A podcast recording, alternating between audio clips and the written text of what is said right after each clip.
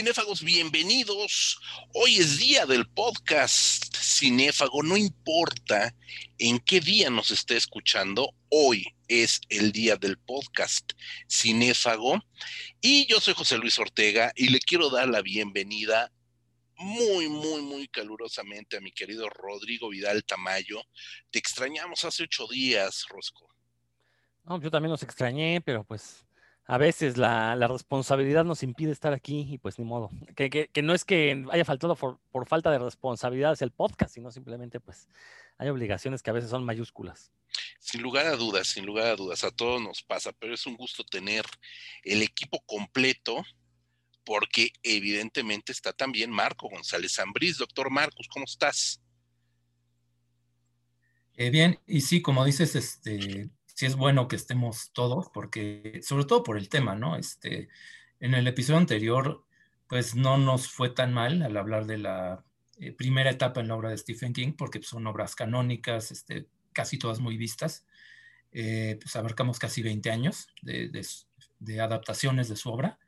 Eh, pero ya en los siguientes 25 años, porque es una carrera muy larga, pues sí este, necesitamos más ayuda porque pues, este, pues si no hemos leído todas las obras, pues menos hemos visto todas las películas.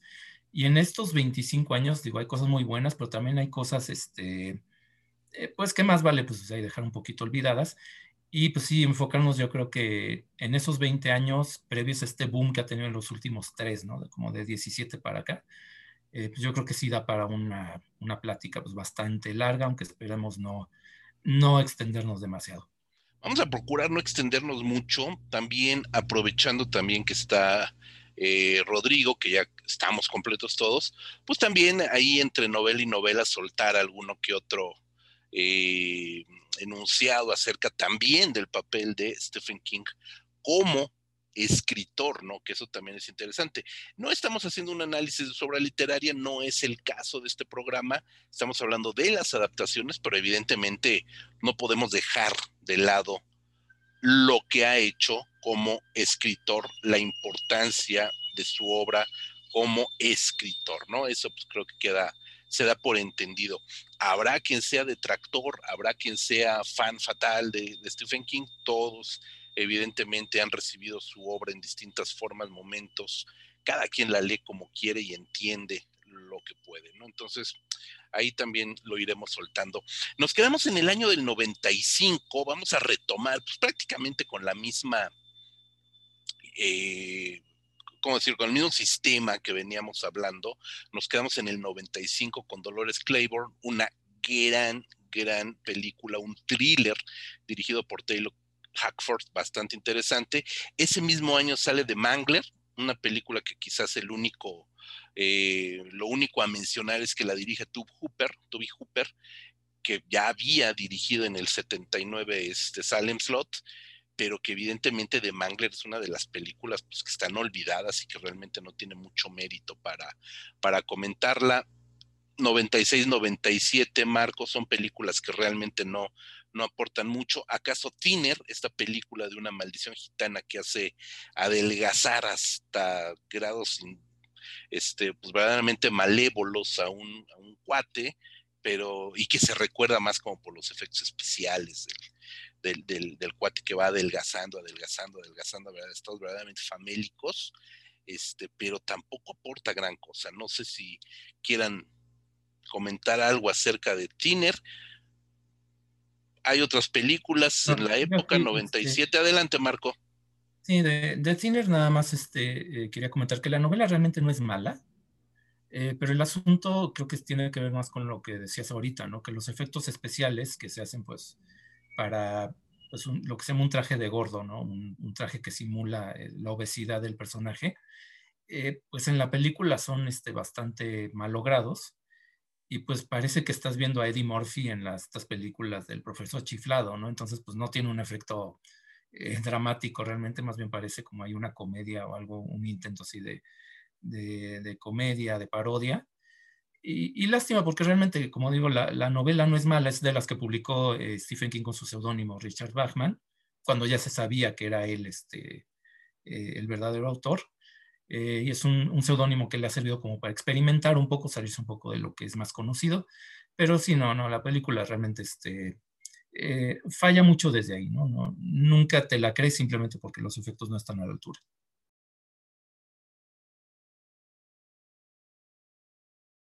Es, una tristeza, es una tristeza porque la película la dirige Tom Holland, que tiene un par de películas de, para los cinéfagos bastante interesantes. Una de ellas, Noche de Miedo, la original Friday Night, del 85, y tres años después dirige Chucky, la original Chucky, Chill, Chill's Play, Child's Play. mi, inglés es terrible.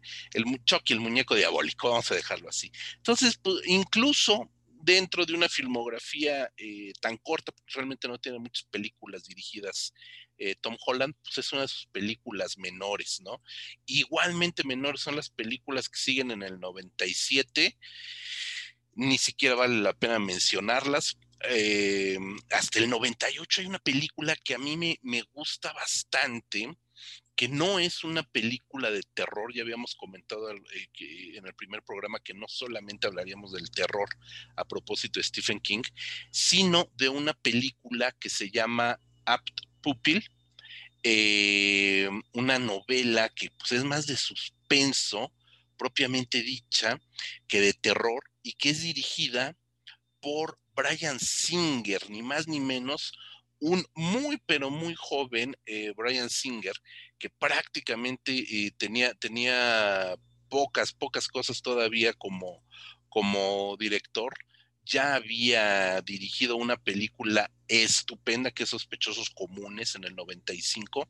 Y luego, entre Sospechosos Comunes y la primera película de los X-Men en el 2000, en medio de esas dos películas, tiene esta de Apt Pupil, eh, que nos narra la historia de un chavito que está fascinado por la Segunda Guerra Mundial, por el nazismo, y que es de casualidad, sí, hay un plot medio extraño, pero de casualidad descubre que su vecino, que es ni más ni menos que Sir Ian McKellen, es un criminal nazi.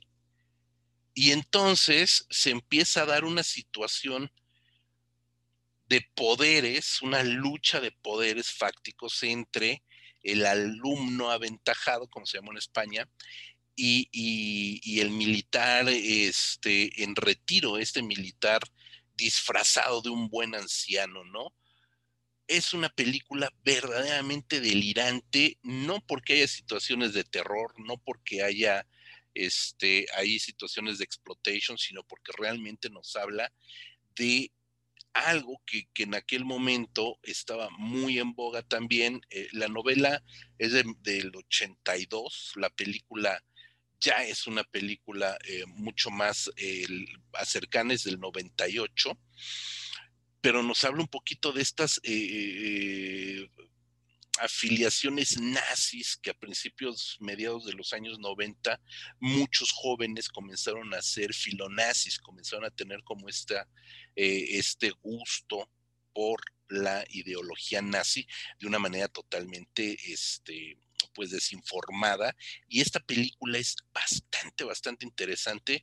Recuerdo que eh, hubo una polémica muy fuerte con Sir Ian McKellen, eh, que siendo un activista homosexual, aquí interpretara a un, este, pues a un, a un eh, criminal de guerra, a todas luces homófobo y a todas luces representando los peores ideales del partido nazi. No sé si, si alguno de ustedes la recuerde, que es una película muy chiquitita, creo que quedó opacada entre sospechosos comunes y los hombres X, que quedó un tanto perdida en la filmografía de Brian Singer, pero a mí me parece una película estupenda. Este, bueno, no, yo no la, no la he visto, solamente leí la novela, que es novela corta, entonces, este, eh, no dudo que sea una buena adaptación porque, digo, una característica, y esto creo que sí lo mencionas un poquito en el podcast anterior, es que em, cuando una novela de Stephen King es muy larga y suelen serlo, a los guionistas les cuesta mucho trabajo seleccionar qué poner y qué no, no que tanto respetar. Eh, esta siendo una novela corta, eh, como Stand By Me, por ejemplo, The Body, que es la que le da pie a Stand By Me o The Shawshank Redemption, creo que puede ser pues, un mejor material para, para película, aunque pues, repito, pues no he visto la actuación de Brian Singer. Y sí, como dices, creo que se perdió entre estas dos películas, pues mucho más conocidas, ¿no? Ese director.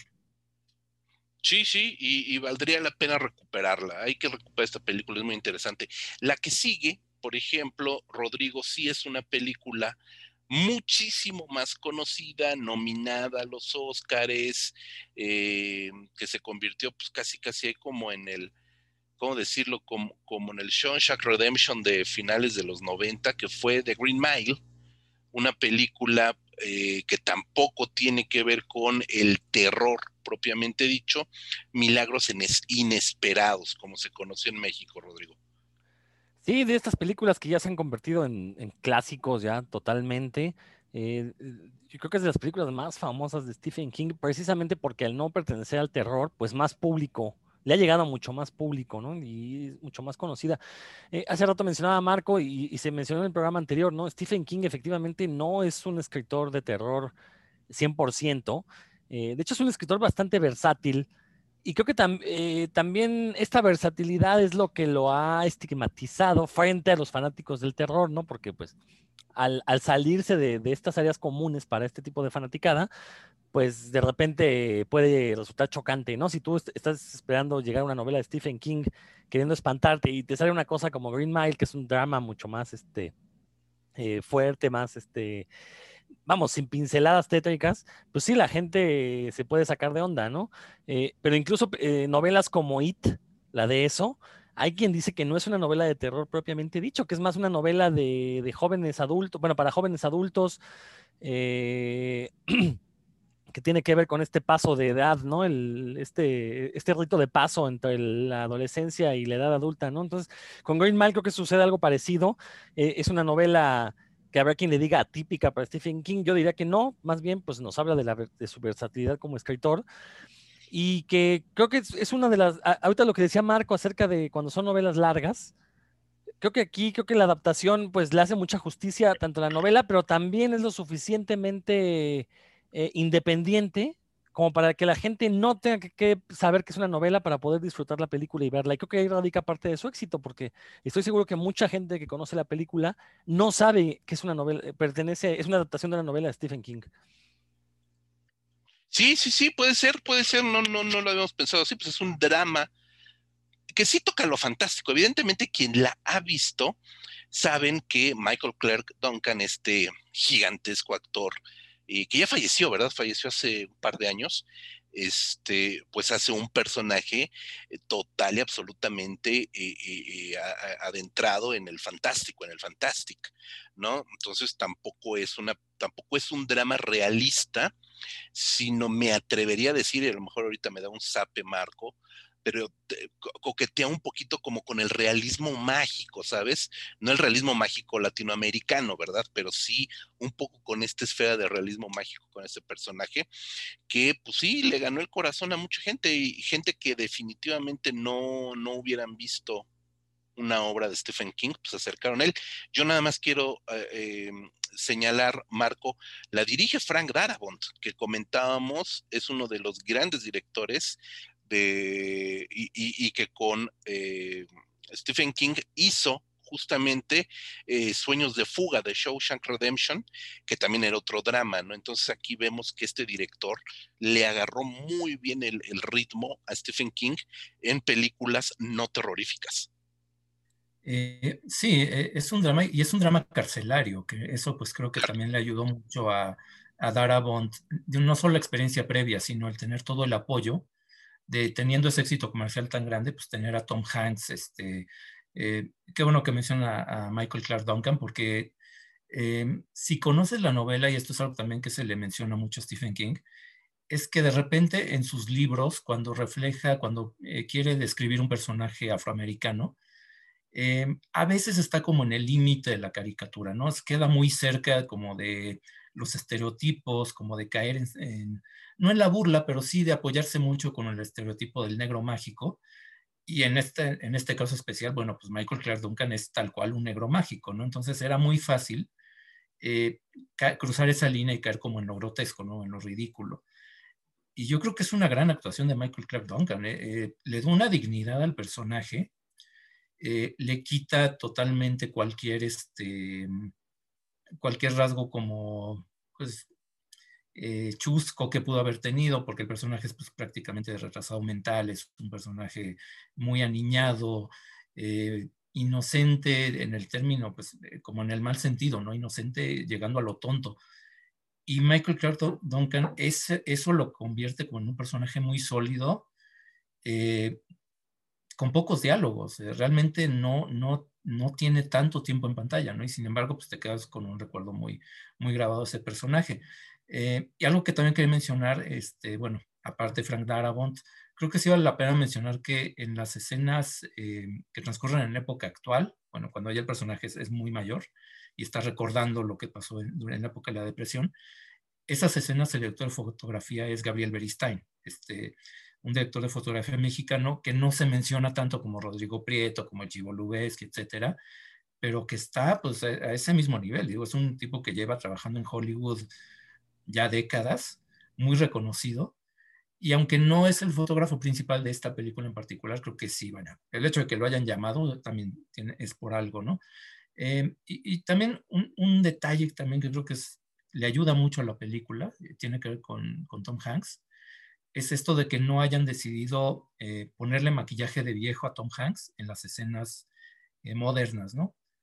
Eh, en vez de hacer eso, agarran, pone a Tom Hanks interpretando cuando era joven y a otro actor en la época actual, y eso funciona mucho mejor que tratar de ponerle este, plastas de maquillaje, que es algo que por más que lo intentan, no, no les funciona. Y uno diría, bueno, es que Hollywood tiene todos los recursos. No, este, por alguna razón el maquillaje viejo nomás no, no le sale. Y en cambio, ahí, pues, simplemente poner esos dos, dos actores diferentes funciona perfectamente, ¿no? Es como, eh, sí, eh, creo que con mucha razón una, una, una, de las más populares de Stephen King, obviamente porque no tiene nada que ver con, con que te dé miedo. Y creo que mi única queja es el título que le pusieron en México, bueno, en Hispanoamérica, este, ah, Milagros Inesperados, te vende totalmente el aspecto sobrenatural, ¿no? Este, ya desde ahí te está anunciando que va a pasar algo, cuando en, la novela y en, el, en la película es, es, como muy dosificado. Es como, bueno, esto es muy realista, te vamos a describir la rutina de la casa y todo esto, y en cierto momento entra un elemento de realismo mágico. Y eh, con el título que le pusieron aquí, pues te, te rompe la ilusión totalmente, ¿no? Es de, esos, de esas decisiones que uno no, no entiende de cómo, aquí. Sí, porque además el título original, La Milla Verde de Green Mile, tiene que ver con, la película, la narración pues de la novela y con la película misma, ¿no? Entonces, pues sí, es como aquel eh, estúpido título de un final inesperado, ¿no? Telma Luis. En fin, en fin, cosas que pasan. Lo malo, creo, es que también se, el éxito de The Green Mile eh, pues hizo que buscaran este tipo de novelas, este estilo de novelas de Stephen King y buscaran la manera explotarla. una película que no voy a entrar en más detalles, pero que hace justamente esto es Corazones, eh, Hearts in Atlantis, ¿no? Eh, una película que también es un drama, que tiene más o menos la misma estructura de un personaje anciano que está recordando el pasado, un personaje ahí medio misterioso, etcétera, etcétera. Es un drama bastante mala. Es una película, esta sí, bastante mala, ¿no? Y la que sigue, ya yéndonos muy rápido porque sí hay muchas cosas que ver, no sé si ustedes la conozcan, yo apuesto a que no, pero igual y pierdo la apuesta, es Carrie, una película del 2002 con Angela Bettis. Angela Bettis, los cinéfagos la adoramos por una película llamada May, que acá le pusieron la muñeca diabólica, siguiendo el hilo de los, de los eh, títulos estúpidos, pues acá le ponen este, este título. Una película que si mal no recuerdo, corríjanme, es la ópera prima de Loki McKee. Sí es ópera prima, ¿verdad, Rodrigo? Sí, es la ópera prima de Loki McKee. Y hace para la televisión eh, esta, no, no Loki McKee, eh, otro director X, que no me acuerdo su nombre, hace esta adaptación para la televisión de, de Carrie pero es una adaptación.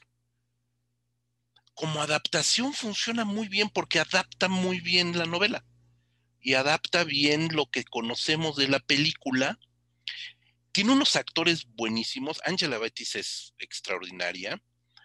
Tiene a Patricia Clarkson, que es una actriz secundaria también de televisión y de cine muy, muy buena. Yo acabo acabo de recuperar hace poco la serie de Six Feet Under, que no, no la conocía este, más que de referencias. Ella interpreta ahí un papel eh, eh, en Sharp Objects, este melodramón extraordinario, interpreta un papel muy rudo también. Y aquí hace ni más ni menos que a Margaret White, la mamá de Carrie. Entonces, tiene una responsabilidad bastante fuerte y le sale muy bien. Entonces, ellas dos, como, como la pareja que conocemos y que, tenemos en la memoria de madre e hija, funcionan muy bien. El problema es que por donde lo veas, sí tiene toda la factura de televisión. Ahí sí, lamentablemente, no aporta mucho más allá, ¿no? Angela Bettis lo hace muy bien, está muy freak y aquí creo que es, es mejor su carry, su carry, ay, que esto oye, es mejor que el que hace esta, se me acaba de ir el nombre, eh, Claude Grace Moretz, ¿no? Que aparte ya lo comentábamos la vez pasada, no da el papel, este, Claude Grace Moretz. Eh, Claude Grace Moretz nació para ser la reina de la escuela, no la friki, ¿no? Y Angela Batty sí. Entonces creo que aquí esta película es una buena adaptación, pero es demasiado fría no, no, no aporta nada realmente. No sé si alguno de ustedes la ha visto. Nada. Rodrigo, por favor. Sí, tienes razón, no, no la he visto. Y curiosamente, ah, eh, hoy en la mañana, en un grupo de Facebook, alguien comentó acerca de esta versión. Y, bueno, ya me puse a investigar precisamente para el programa de hoy. Y sí, como que los fanáticos de Stephen King, de las novelas, obviamente, este, sí consideran que es una adaptación muy superior, eh, incluso a la de Brian De Palma. Entonces, este, sí se habla muy bien de esta película. Sí es de Brian De Palma, ¿verdad? La, versión original. La original, sí. Sí, sí, sí. Este, se habla muy bien de esta película. Eh, yo me sorprendí precisamente porque, eh, según yo, había una laguna entre May y las siguientes películas de Angela Batis. Eh, pero bueno, después me entero que sale esta, este remake de Carrie y pues ahora me voy a dar a la tarea de buscarla para poder verla. Este, me imagino que mencionaron Carly 2, aunque sea de refilón en el programa anterior, que desgraciadamente no pude escuchar. Carly 2, una película menor, que, sin embargo a mí no me parece tan mala, ¿eh? me parece una, eh, en su momento me pareció una buena eh, actualización para los años en que se hizo. Carly 2, que no sé si fue por estos años 90 o, o ya fue en los 2000, pero bueno, si no, este, una película eh, chispa y que yo creo que podría servir para llevar a, nuevos públicos, bueno, o que en su momento pudo haber servido para llevar a nuevos públicos a otras obras de, a otras adaptaciones de Stephen King, ¿no? Entonces, creo que este Carly con su mini universo, bueno, mini multiverso más bien, porque son diferentes adaptaciones, creo que sí ha sido la puerta de entrada para, sobre todo para muchas eh, eh, lectoras de Stephen King hacia la, hacia una puerta de entrada para las adaptaciones y pues eso hay que darle un reconocimiento a que es una obra que constantemente se ha venido eh, representando en el cine, ¿no? Sí, no, tiene, tiene un fandom bastante interesante la novela, las películas y todo, ¿no? esta peli, creo que sí, a, lo mejor le sucedió lo mismo que, que, que comentábamos con Apt Pupil, a lo mejor aquí May que fue del mismo 2002, eh, hizo que, y con la misma actriz, en un papel, llamémosle más o menos similar en cuanto a friquez, eh, pues hizo que Carrie, y siendo tele, además, pues no llegar, no alcanzar el, un nivel de mayor proyección que, que, merecería, ¿no? Está bien la peli, este, a lo mejor yo soy muy, muy clásico a veces, yo sí me quedo con la de Brian De Palma, pero esta peli no, por ser la primera además, ¿no? Pero esta película de verdad que sí e, es, es, mejor que la reciente eh, Carrie, ¿no? Eh, ya después viene una que esta sí no conozco y si alguno de ustedes conoce la película, pues sí, orientenme, que es El Cazador de Sueños, de Dreamcatcher. No conozco la novela, no conozco la película, Marco. Este, mira, yo la, no, no conozco ninguna de las dos, pero es por una buena razón. Digo, ahí sí tengo un buen pretexto. Eh, esta novela la escribió King después de un accidente que tuvo bastante serio, donde lo atropellaron, que eso fue en 99. eh, pues estuvo pues, un mes hospitalizado, el tipo que lo atropelló, de hecho creo que el conductor, este, que no sé si estaba borracho o algo así, pero falleció de hecho después, este, vaya, fue un accidente bastante serio. Y cuando estaba recuperándose todavía con los efectos de los este, em, analgésicos y todo esto, se puso a escribir Dreamcatcher, que es esta novela, ¿no? La novela original. Y todo el mundo dice que sí se nota que le escribió dopado, o sea, que sí es este, recupera muchos de sus temas este, anteriores, pero no los desarrolla bien, es una cuestión como de extraterrestres, pero no, eh, no muy vistosa. Y de la película como tal, lo único, los comentarios que he visto, nada más dicen que pues sí, que el, elenco está muy bien, porque son cuatro actores de muy buen nivel. Este, no, no voy ahorita a buscar los nombres para no, no, no extendernos tanto, pero vaya, que tiene un muy buen elenco, es una buena producción, sale por ahí Morgan Freeman interpretando a un agente del gobierno, etcétera, etcétera pero que sí se nota pues que ese material base, la novela como tal, de extraterrestres que este, poseen a la gente y todo esto, no más no funciona, ¿no? Eh, todo el mundo coincide que es de las peores novelas de Stephen King, de las peores adaptaciones, y sabiendo en qué condiciones la escribió, pues no me sorprendí, pues, por eso me la brinqué, la verdad. le escribió Pacheco, en pocas palabras. Está bien, no, la veamos ni la recomendemos.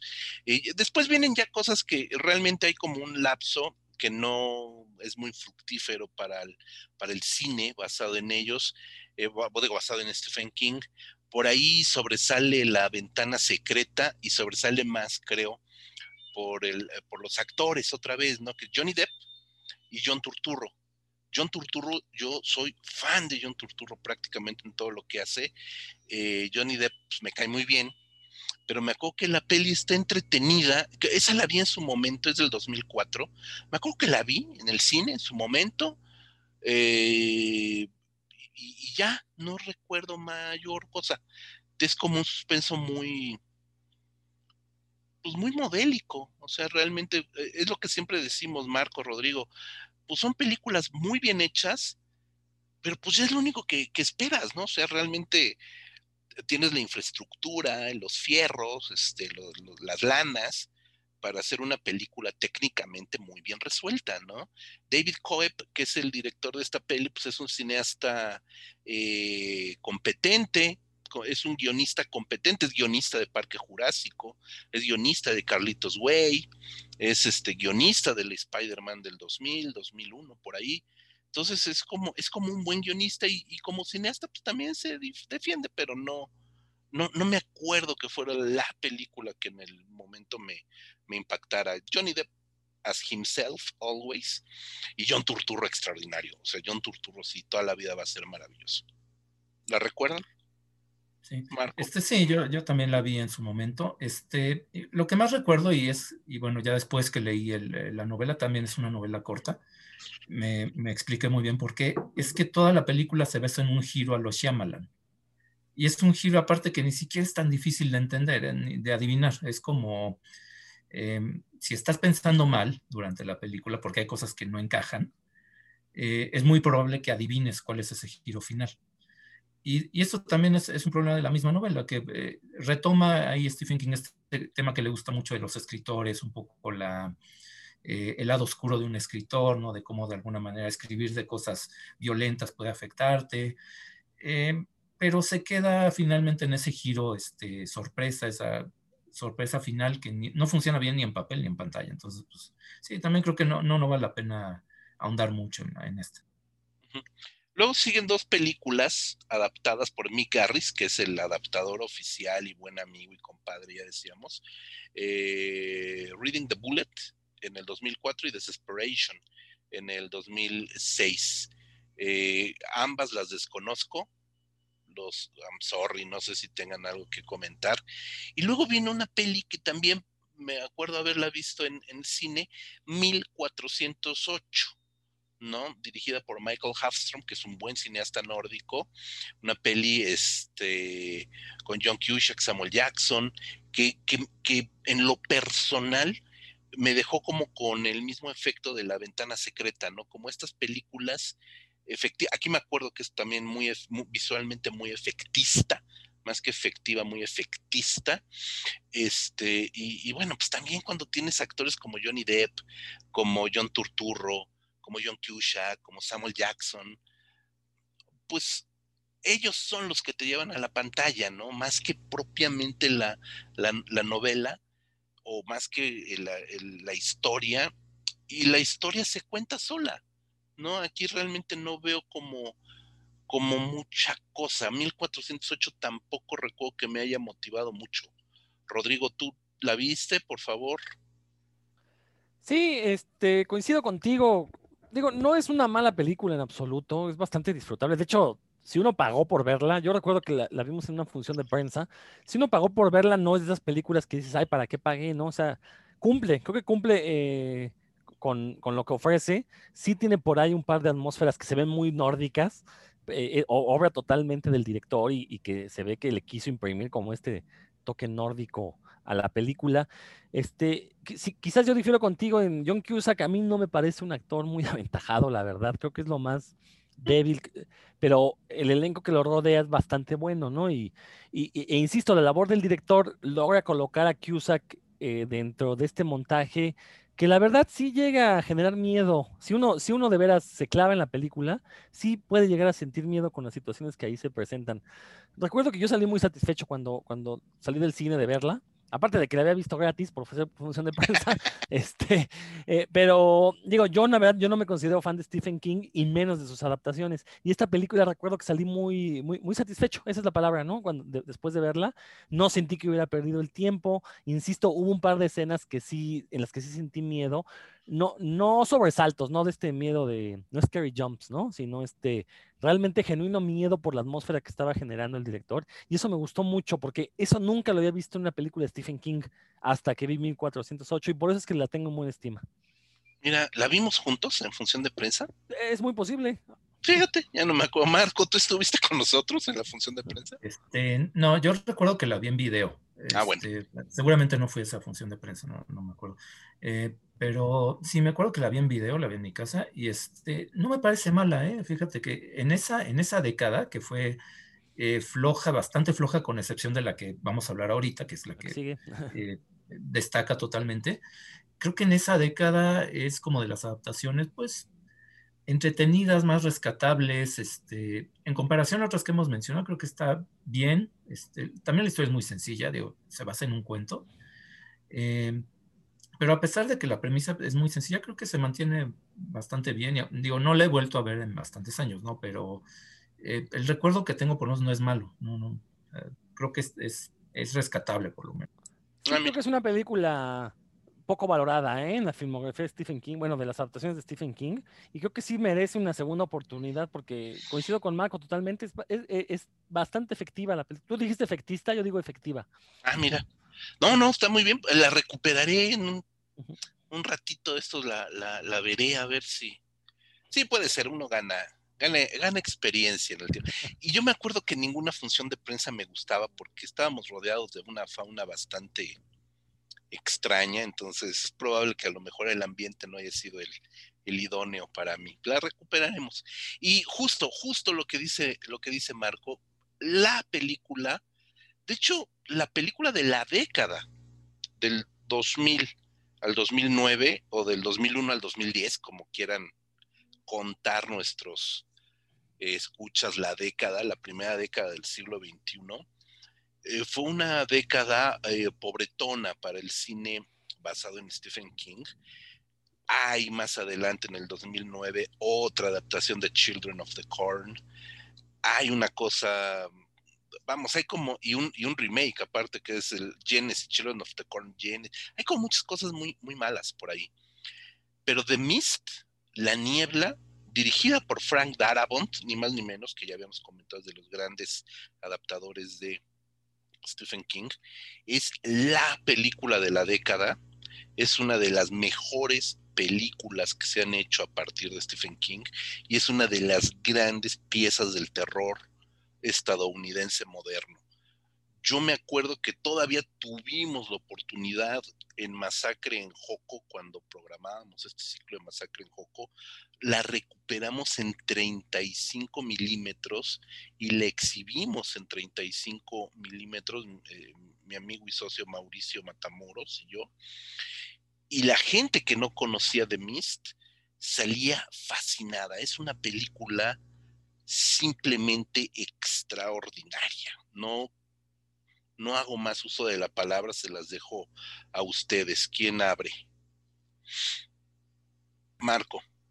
te gané yo te poquito. Este, ah, mira, yo lo que quiero comentar es que creo que recupera varias cosas que son lo mejor de Stephen King, ¿no? Este, uno es esta descripción muy cotidiana, casi costumbrista, porque el hecho de que estén los personajes atrapados en un supermercado por unos hay monstruos Lovecraftianos, combina muy bien esos, esas dos vertientes, ¿no? O sea, de lo muy, muy concreto, muy cotidiano, contrastado con algo este, extraño y sobrenatural y, grotesco, ¿no? Este, creo que es una de las claves para que sea tan popular, porque te, eh, es muy fácil reconocer a los personajes. Es, es muy, muy gringo y yo sé que, bueno, porque tengo amigos que vienen allá y no les gusta que les digan así, ¿no? Pero es muy gringo porque es muy, muy enfocado en las costumbres y en los acentos regionales y todo esto. Eh, pero creo que también le ayuda mucho porque es, eh, esa parte de la observación, cuando la contrasta con esta imaginación desbordada, pues creo que le, funciona muy bien, ¿no? Eso y otro aspecto también que tiene que ver con, que es también recurrente en su en la obra literaria y que también lo encontramos en, las mejores películas, es esto de la comunidad destruyéndose por rencores, ¿no? Y por, es, eh, es muy notable en la, en la historia, en general, ¿no? Tanto en el libro, en la película, cómo se empiezan a formar facciones dentro de este grupo de personas atrapadas en, el lugar, ¿no? Este, creo que eso también le ayuda mucho a la película suspenso. De repente está esta señora medio loca que ve en este hecho inexplicable como el, fin de los tiempos, ¿no? Y, lo interpreta en sus lecturas bíblicas y todo esto. Eso ayuda mucho y ayuda mucho la seriedad con la que se lo toma Frank Darabont, ¿no? Que hemos mencionado que sus adaptaciones previas eran dramas y dramas carcelarios muy realistas. Pues aquí ya es mucho más este, en el terror en lo fantástico.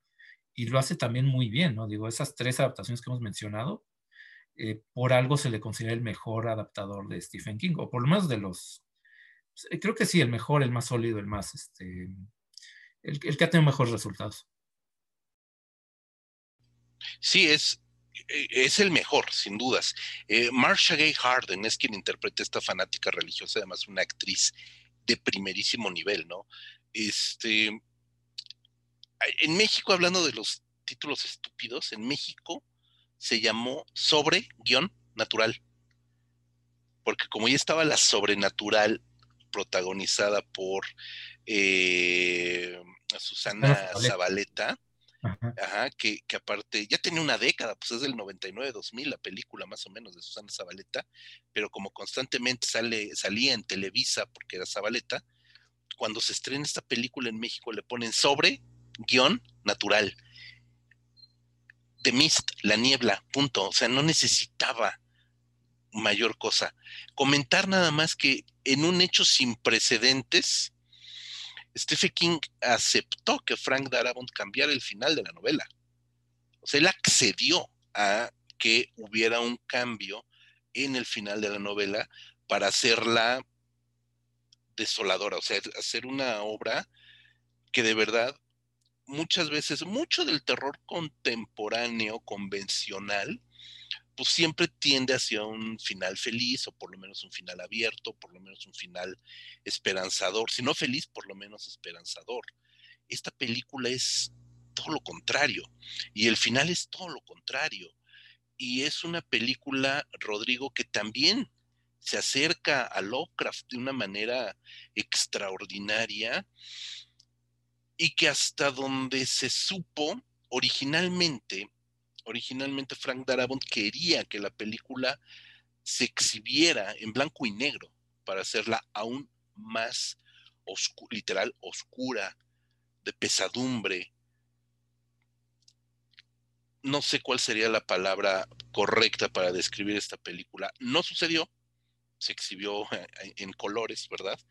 pero pues puedes ponerle a tu pantalla tonos de grises y ya te darás una idea, ¿no? De cómo, de cómo, de cómo se ve, Rodrigo.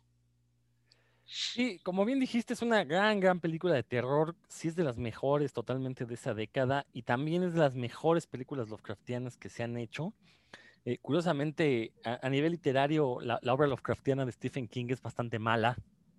Y los fanáticos de Lovecraft así lo reconocemos. Pero este, en esta película creo que Frank Darabont pues hizo todo con, con el pie correcto, ¿no? O sea, desde eh, saber qué partes adaptar de la novela. Yo admito, no conozco la novela original. Eh, o sea, sé que la me enteré que la película era muy buena, por eso fue que la vi. Y no quise leer la obra original porque no quería acabar con esa imagen de la película. La verdad es que e, e, es, muy buena. Eh, esto que mencionas del final es muy cierto, que aparte es un final totalmente atípico para el cine hollywoodense, ¿no? Son contadas las películas hollywoodescas que tienen finales que te dejan con un mal sabor de boca, en el buen sentido. Es decir, te deja con mal sabor de boca porque te deja destrozado el final, ¿no? Eh, vamos, y, también algo muy bueno que tiene Frank Darabont, que ya lo habíamos mencionado ahorita que hablamos de, Green Mile y, de Shawshank Redemption, es justamente el componente dramático que lo explota muy bien en esta película y lo combina muy bien con el terror. Entonces crea una película que es doblemente deprimente. Por un lado, es, una, es un drama, o sea, la, gente tiene que sobrevivir a estos monstruos que salen de la niebla. Genera muy buena tensión y eso te, causa una tristeza, ¿no? Porque, pues, pobre gente, ¿no? ¿Qué está haciendo ahí? Aparte de lo que ya se mencionó de las relaciones que se dan entre ellos y que también generan una tristeza, pero también este terror eh, y que al final, y no es por, no les voy a echar spoiler, pero al final, pues llegan a un callejón sin salida y la verdad es que es eh, totalmente te destroza, ¿no? O sea, terminas con un nudo en la panza cuando termina la película y creo que de ahí radica su éxito y el gusto que los fanáticos del terror tienen, ¿no? Eh, y, también explica este culto que se le rinde a la película, porque pues básicamente este, todo está bien hecho, ¿no? entonces, pues creo que no, no, no, no se puede decir mucho más. Es una gran, gran película. Frank Darabont lo hizo todo bien y hay que reconocérselo, ¿no? Totalmente. Eh, yo creo que sí es la mejor película basada en una obra de, Stephen King de todos los tiempos, ¿no? Fácilmente. Muy fácilmente, muy, muy fácilmente. Eh, Marco. Sí, es que justamente esto que dice Rodrigo, bueno, lo que han mencionado sobre el, final, es que eso, eh, creo que también lo mencionamos, de hecho, en, el podcast anterior, cuando estamos este, nada más José Luis y yo, que a, Stephen King muchas veces le hacen un favor cuando le faltan el respeto y le cambian los finales, porque pues, él mismo lo dice, ¿no? Que pues, eh, le cuesta mucho trabajo agarrar un buen desenlace. Eh, y sí, bueno, y este es un ejemplo clarísimo, ¿no? De que, porque, bueno, la novela eh, ya tiene tiempo que la leí, pero sí recuerdo que tiene como un final abierto, o sea, como que em, realmente no te termina por definir exactamente qué pasa con, con los personajes, lo menos con un grupo de personajes, y en cambio este pues, sí es muy, este, muy contundente, ¿no? Entonces, eh, sí, normalmente cuando, cuando le faltan al respeto a Stephen King sus adaptadores y corrigen lo que no sirve, eh, salen cosas muy buenas, ¿no? A veces también la, la riegan, vamos a mencionar un poquito más adelante que a veces no toman muy buenas decisiones, pero bueno, este, en este caso, por ejemplo, es un ejemplo que sí eh, puedes hacer una muy buena adaptación sin ser demasiado fiel al original. No, no tienes que este, seguir a pie de la letra lo que dice el libro. Sí, completamente, completamente. Y le hicieron un gran, gran favor. La película es estupenda, ya no hay más que, más que se pueda decir, más que de verdad es una auténtica joya. Yo cerraría esta década, porque le dijimos que en el cine pues, realmente no aporta mucho, aporta la gran película eh, y, mucha paja.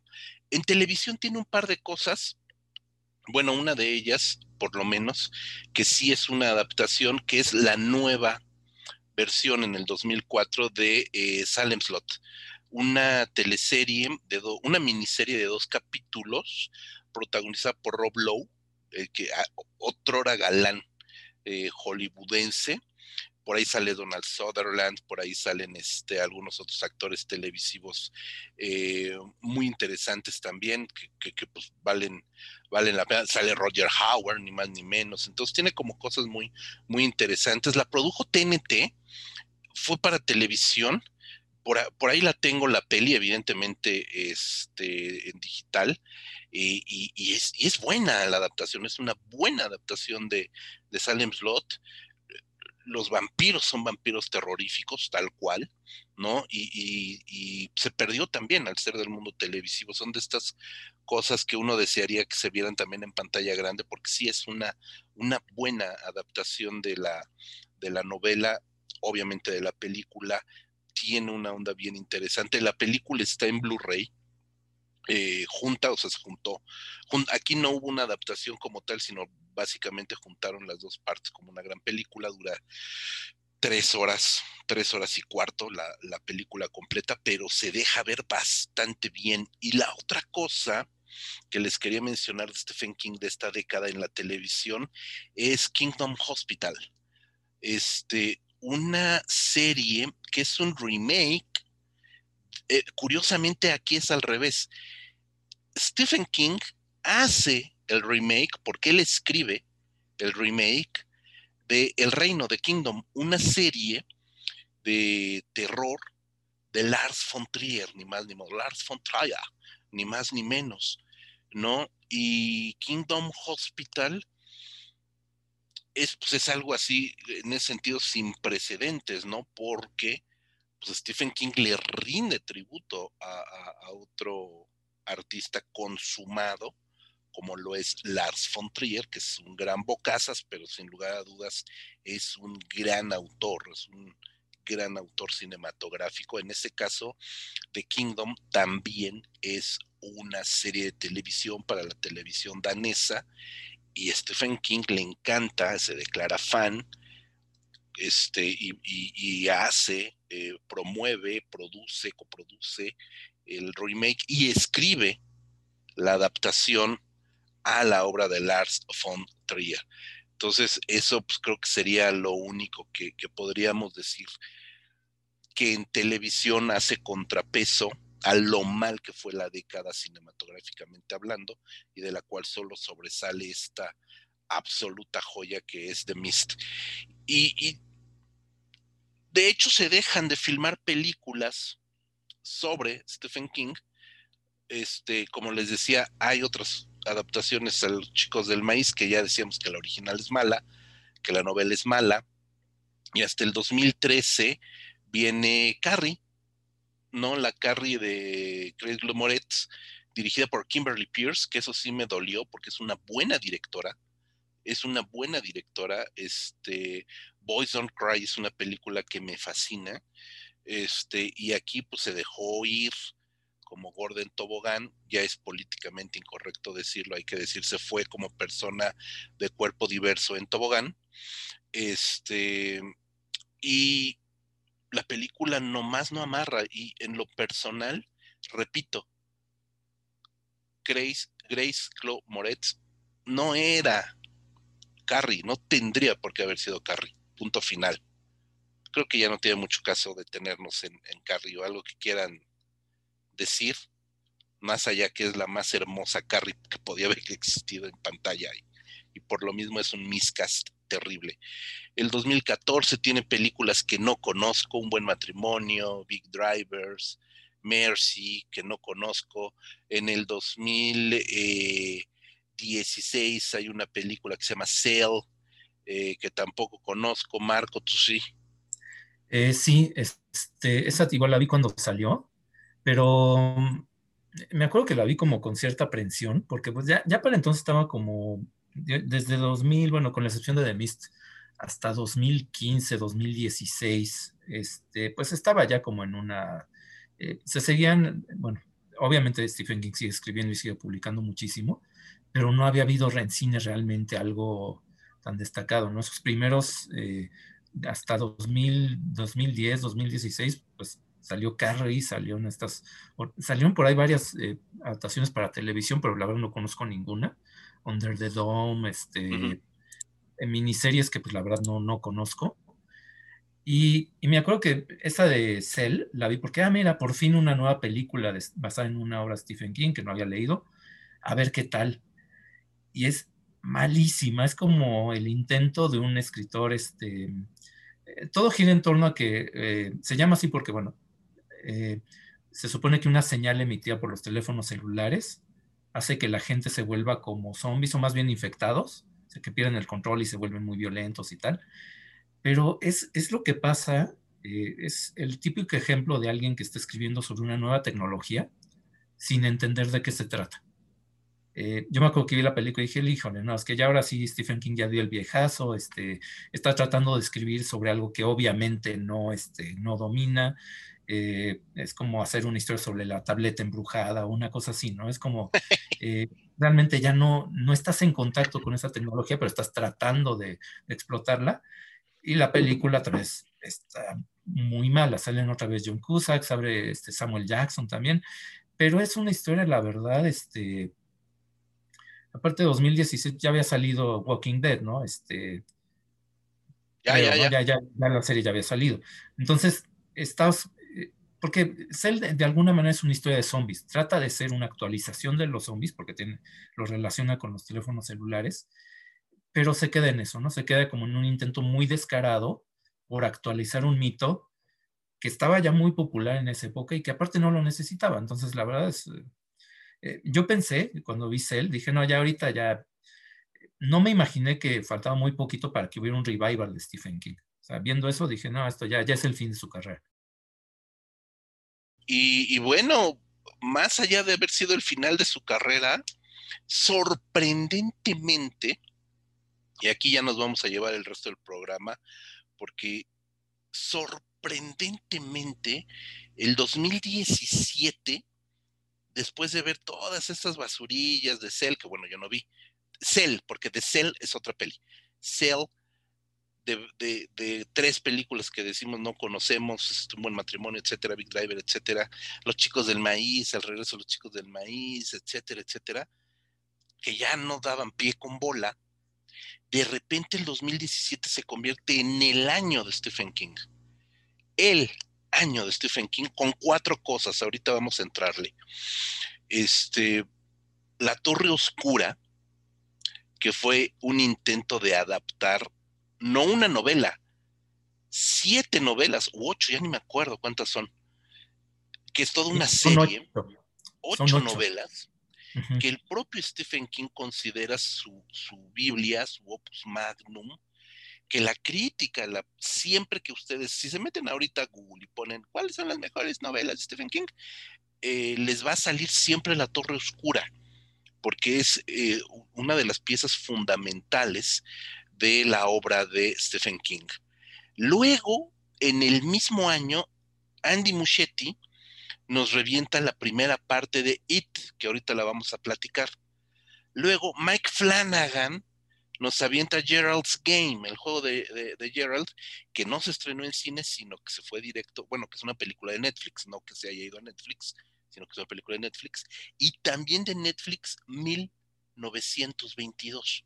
Son cuatro obras en cine y en tele, bueno, en streaming, que realmente revolucionaron el nombre de Stephen King en todos los medios y provocó un revival por la obra de Stephen King. ¿Con cuál empezamos? La Torre Oscura es muy mala. Sí, sí, sí. Mira, de La Torre Oscura, este, creo que cuando dijiste que es, un, es una adaptación de ocho novelas, es que es incomprensible que hayan querido hacer eso en una sola película, porque no hay, no hay manera. Y tú ves la película, es una cosa totalmente incoherente. Este, mira, las novelas he leído las primeras tres, porque sí es una serie bastante larga, ¿no? Y la primera eh, son como 400 páginas, muy Stephen King nomás para presentar los personajes. De repente llega a ser aburrida porque pues dices, güey, es que no está pasando nada, ¿no? Este, te presenta al, pistolero este legendario, a un niño del que se hace su amigo, te presenta al villano, pero casi no pasa nada en ese primer libro mejora muchísimo la siguiente novela cuando hay realidades paralelas este, y de repente conoce como este pistolero conoce a, los que van a ser sus compañeros el resto de la historia y ahí mejora muchísimo. Pero eso, esos personajes, por ejemplo, en la película de Dark Tower ni siquiera salen porque había tantas cosas que contar que se enfocaron o trataron de enfocarse nomás en el pistolero y el niño y el villano, ¿no? que es Matthew McConaughey en la película y no te cuenta nada bien. Este, lo más este, curioso y que, bueno, tiene que ver con los libros es que tiene referencias a otras historias de Stephen King, es como un multiverso. Pero eh, la película, de hecho yo pensé que, eh, igual, esa no me acuerdo, no, no la vi tampoco en, su momento, pero cuando la vi en video dije, no, es que con razón este, se habla muy mal de esta película, este, y creo que esa, de hecho podemos poner todavía en, la, en esa mala racha, porque eh, creo que de hecho fue la primera de las cuatro que se estrenó. Y, este, y sigue, y, seguía en un, en un muy mal nivel, a pesar de que es una producción muy cara, porque sí fue, este, sí le metieron varo, este, digo, tiene a Idris Elba ahí como el pistolero, McConaughey, este, digo, un elenco llamativo, pero esa decisión de querer abarcar tanto, creo que pues no, no había manera de cómo hacerlo bien. Idris Elba, que eh, aquí pues, creo que fue el único que, del que hablaron bien. La película, a mí que me gusta hablar de lanas, costó 60 millones. Tampoco era una película tan cara. Y ganó 120. O sea, duplicó. No le fue mal. Pero le fue muy mal de crítica, Rodrigo. Sí, de hecho, La Torre Oscura es una de las cosas más incomprensibles que se hayan hecho en Hollywood. Yo sospecho que algún ejecutivo odiaba a Stephen King, no quería hacer adaptaciones porque tenían ahí una franquicia. Estamos hablando de una serie de ocho novelas, o son ocho películas al menos, ¿no? Y, se pueden hacer más si, si, partes en dos cada novela, porque son novelas, son tabiques, ¿no? Entonces, podrías sacar dos o tres películas. Si lo haces bien, tienen ahí una mina de oro los productores. No sé qué les pasó, por qué hicieron este batiburrillo. No la he visto, la verdad, no he querido verla. Eh, de hecho, cuando se anunció que se iba a hacer, se me antojaron leer las novelas precisamente por lo que mencionaste, José Luis, que es este, esta Biblia de Stephen King y que aparte comparte ideas con otras de sus novelas, ¿no? O es como un nodo. Eh, la Torre Oscura es como un nodo dentro de la obra de Stephen King, ¿no? Entonces, muy... Y de hecho también comparte con, con las novelas del hijo de Stephen King, con Joe Hill, también ahí comparte, este, de repente comparten ahí el, universo, ¿no? Es, muy interesante. Entonces, la verdad, se me antojaba. Eh, llegó el estreno, pasó sin pena ni gloria, ¿no? Entonces, creo que podemos ya eh, dejar de hablar esto y vamos a enfocarnos en It, que fue la segunda película del año que no, no solo revivió a este personaje mítico, este personaje ya legendario de la obra de Stephen King, todo mundo le tenemos miedo a eso. Y creo que lo hizo de una manera bastante decente, pero ahorita ahondaré más en mi comentario. Pues sí, tienes toda la razón. La siguiente película fue It, una película que cuando se anunció su producción, tuvo más haters que, gente esperándola. Comentamos la, la vez pasada en el anterior programa que la miniserie es una miniserie de culto, completamente. Y que Pennywise, encarnado por Tim Curry, es el payaso tenebroso. ¿No? Entonces, eh, el, a pesar de ser una producción muy modesta, muy modesta, con actores desconocidos, excepto Tim Curry, eh, tenía el listón muy alto, muy alto, aunque es fallidona. Y ahorita también vamos a, comentarlo. Entonces, cuando viene esta película y empieza a haber una serie de problemas tremendos, porque Kari Yoji Fukunaga, este cineasta estadounidense, se pone al frente, escribe la, adaptación o coescribe la adaptación. Karillo Fukunaga casi siempre es coproductor. O sea, todo viene de la mente de Fukunaga, que es un cineasta interesante, muy interesante, que ha coqueteado con el cine mexicano también, interesante. Termina peleado, termina saliendo, termina reventando el proyecto y de una manera, pues no sé si, si prácticamente como emergente, entra Andy Muschietti, que tiene una película llamada eh, Mamá, así en español, Mamá, porque así se llama el cortometraje original, que a mí en lo personal me parece fallida, me parece muy fallida este Mamá. Creo que es una película que se debió de haber quedado en un corto, que estiran el corto a, cosas verdaderamente innecesarias y la película este, se cae terriblemente. A mí me parece que es una, gran falla esa película de mamá.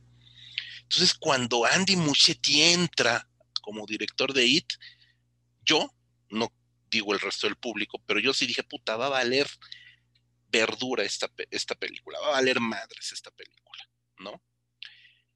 Y cuando veo It, la primera parte del 2017, debo decir que Andy Muschietti me cayó la boca.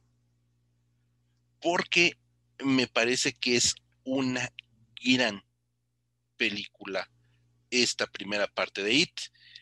Y Bill Skarsgård, que es Pennywise, lo hace muy bien apartándose de Tim Curry. Rodrigo. Digo, eh, creo que cabe aclarar que esta película no se trata de un remake de la obra, de, la serie. Para empezar, la otra fue una miniserie para televisión, esta ya es una película, y estamos hablando que es una nueva adaptación de una obra preexistente que es la novela original, ¿no? Entonces no se trata de un remake. Es correcto. Eh, eh, y creo que aquí el director entendió lo que decía yo hace un momento de It, ¿no? Que es más que una novela de terror, es una fantasía oscura donde se habla de los deseos, de las necesidades, de los problemas que pasa un grupo de adolescentes, bueno, preadolescentes, ¿no? Cuando son niños, porque no son niños, niños como tal. Púberes. sí, púberes, todavía no entra la adolescencia de lleno, ¿no? Y, su paso a la adultez, ¿no? Y, vamos, todo este, las vicisitudes que pasa este grupo de, de, de púberes, pues no son más que metáforas de lo que nos ha pasado a todos cuando crecemos, ¿no? E, en el caso de la película, la primera parte, la escena de la niña cuando está flotando en sangre, pues es una metáfora brutal de la menstruación, del inicio de la menstruación, que aparte es una niña que es este, violentada sexualmente, ¿no? Entonces, es una escena muy, muy fuerte. Y creo que ahí el director entendió muy bien cuál era el kit de la novela y que no era tanto generar miedo a partir de la idea del payaso tenebroso, sino generar miedo a partir de pues que uno como puber, como adolescente, no sabe qué le está pasando con esos cambios, ¿no? Y no sabes que eh, e, el familiar que te está toqueteando te está cometiendo un abuso y es algo que está mal. Entonces creo que de ahí viene el, miedo de esta nueva versión. A mí por eso me gustó muchísimo, porque no es una película de terror 100%, es una fantasía oscura que la verdad es que dice mucho acerca del comportamiento puber o adolescente, ¿no? Como queramos verlo. Por eso a mí se me hizo una adaptación magnífica, la verdad me sorprendió también mucho, no esperaba tanto. Eh, y me gustó eso, ¿no? Que el, miedo viene de lo que le pasa a cada uno de los personajes. Y digo, y lo cierto es que este nuevo Pennywise está bastante tétrico, ¿no? Con este movimiento ocular eh, caótico que tiene, la verdad es que a uno se le caen los pantalones nomás de ver este, ese efecto, ¿no? La verdad es que eh, es una muy, muy buena película. Y, ahorita voy a hacer la confesión, no he visto la segunda parte. La verdad es que quedé con tan buen sabor de boca que dije, hijo, mejor me espero. Ahorita, si ustedes me dicen que vale la pena, la veré, pero yo he escuchado comentarios eh, eh, contrarios, ¿no? Entonces no, he querido verla porque prefiero quedarme con la idea que tengo de esta primera parte de, la, de nueva adaptación de eso. La vamos a hacer de emoción porque todavía faltan otras películas por comentar. Pero sí, sin lugar a dudas, esta es la película, Marco. Eh, sí, y, creo que tiene también mucho que ver con el elenco. El elenco juvenil que tiene pues, es, extraordinario. El único realmente conocido era Finn Wolfhard, y eso porque pues, había, acaba de salir en Stranger Things. y obviamente, eh, digo, más allá de que si es un buen actor, obviamente tenía que ver con una concesión comercial, ¿no? Decir, bueno, eh, tenemos de alguna manera que tener un actor. Si van a ser puros chavitos, pues uno conocido, por lo menos uno conocido para que la gente vaya a verla eh, pero funciona así muy, eh, muy bien desde ahí, ¿no? Desde cómo seleccionas a los actores, em, eh, los efectos especiales, ¿no? cómo se recrean los temores de los niños, ¿no? las fobias, más bien, pero que también, y, recrea un aspecto básico de la novela, que es cómo los adultos, los que deberían estar cuidando a los niños, estar al pendiente, un poco por influencia pues de, de, IT, de eso, pero también por, pues porque es una constante, eh, lamentablemente no, no, es necesario un, ente sobrenatural para que pase eso, pues la gente prefiere voltear para otro lado, ¿no? Cuando ve un abuso, cuando ven a un bully este, pues casi casi apuñalando a un niño en la calle, pues cosas como que no se dan cuenta, ¿no? Y eso también le ayuda mucho a, esta versión, este, ayuda mucho a la novela, le da ese, toque de realismo también, este, que le hace pues... Eh, también, ¿no? Que hace, que esté como justo en el límite del realismo mágico, de fantasía oscura, de, en ese límite, ¿no? De, algo que es muy reconocible, pero que sí tiene estas escenas de, terror, de miedo. Eh, aprovechando al máximo, bueno, a diferencia de la miniserie de 1990, pues sí, con efectos especiales, pues ahora sí de, de primer nivel, ¿no? Con CGI, con este, este tipo de cosas. Y sí, vaya, eh, digo, no solamente es la película más taquillera, la, adaptación más taquillera de una obra de Stephen King, sino unas películas más taquilleras, este, clasificación R, clasificación para adultos de la historia, ¿no? Y pues creo que es, es por algo, ¿no? esa popularidad que tuvo sí está muy, muy bien merecida. Sí, sí, de, de hecho, de hecho, es la película de terror más taquillera de toda la historia. Así de simple, ni más ni menos. En estos momentos, así en estos momentitos, la película ya está rozando, o más bien ya superó los 700 millones de dólares de recaudaciones. 700 millones de dólares. Costó 35. Costó 35 millones. O sea, ya es monumental lo que lograron hacer.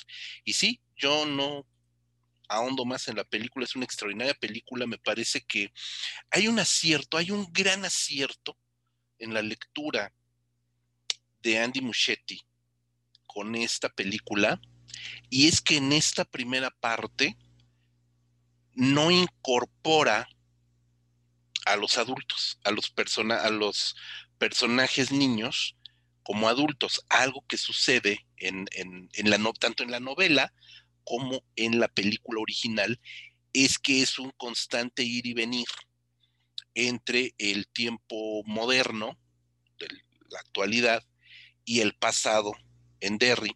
Justamente, este, sabemos, no vamos a spoilerear nada, que hay una situación que acontece en el pasado y en el presente son reagrupados nuevamente este grupo, esta pandilla, ¿no?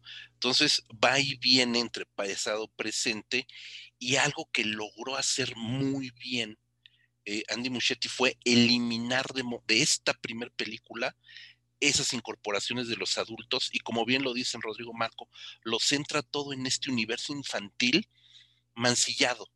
Esa sería para mí la palabra porque además de que la película sí te da miedo, te causa dolor. O sea, te, duele ver cómo son unas criaturas, pero ahora sí que unas criaturitas, unos niños púberes fracturados, ¿no? Mancillados. Y mancillados por las figuras, como dices, Marco, que tendrían que estarte cuidando, ¿no? La mamá obsesiva. O sea, no hay. Esa parte es brutal el padre violador, que no se dice, pero es obvio, ¿no? O sea, esa parte es lo que, lo que Andy Muschietti logra leer muy bien y hace que la película crezca enormemente. La siguiente película, Gerald's Game, el juego de Gerald's, que conmigo, con su muy seguro servidor, tenía ganado todo, todo, todo, nada más porque está interpretada por Carla Gugino. Ya, nada más por eso para mí es la mejor película de todos los tiempos. Este, pero es una buena peli. Y, no sé, yo no conozco la novela, Marco, tú sí has leído, y Rodrigo también, mucho más de Stephen King que yo. Eh, pero no, conozco la novela, pero bueno, la película va sobre pues, un, matrimonio fallido que quieren reencontrarse, este, se van de, pues, de vacaciones, para estar solos, ¿no? Y en un juego sexual, porque están tratando de revitalizar la pareja, este, ella es esposada para tener un juego sexual, el marido se muere, no es spoiler, lo ves en el tráiler de la película, no es spoiler, el marido se muere, ¿no? Como el caguamo en el acto, este, y ella se queda aprisionada, ¿no? Y a partir de ahí viene todo el desarrollo de la, este, pues de la trama, ¿no? Es una película de Netflix, hay que recordarlo. La produce Netflix, se va a Netflix y me parece que es una muy, que es un muy buen juego para una película que hay que decirlo, Netflix le ha apostado mucho al terror y a los géneros fantásticos. No sé ustedes qué opinen. A mí me parece una, una película que incluso hubiera merecido estreno en cines. Rodrigo. Híjole, yo no la acabé de ver.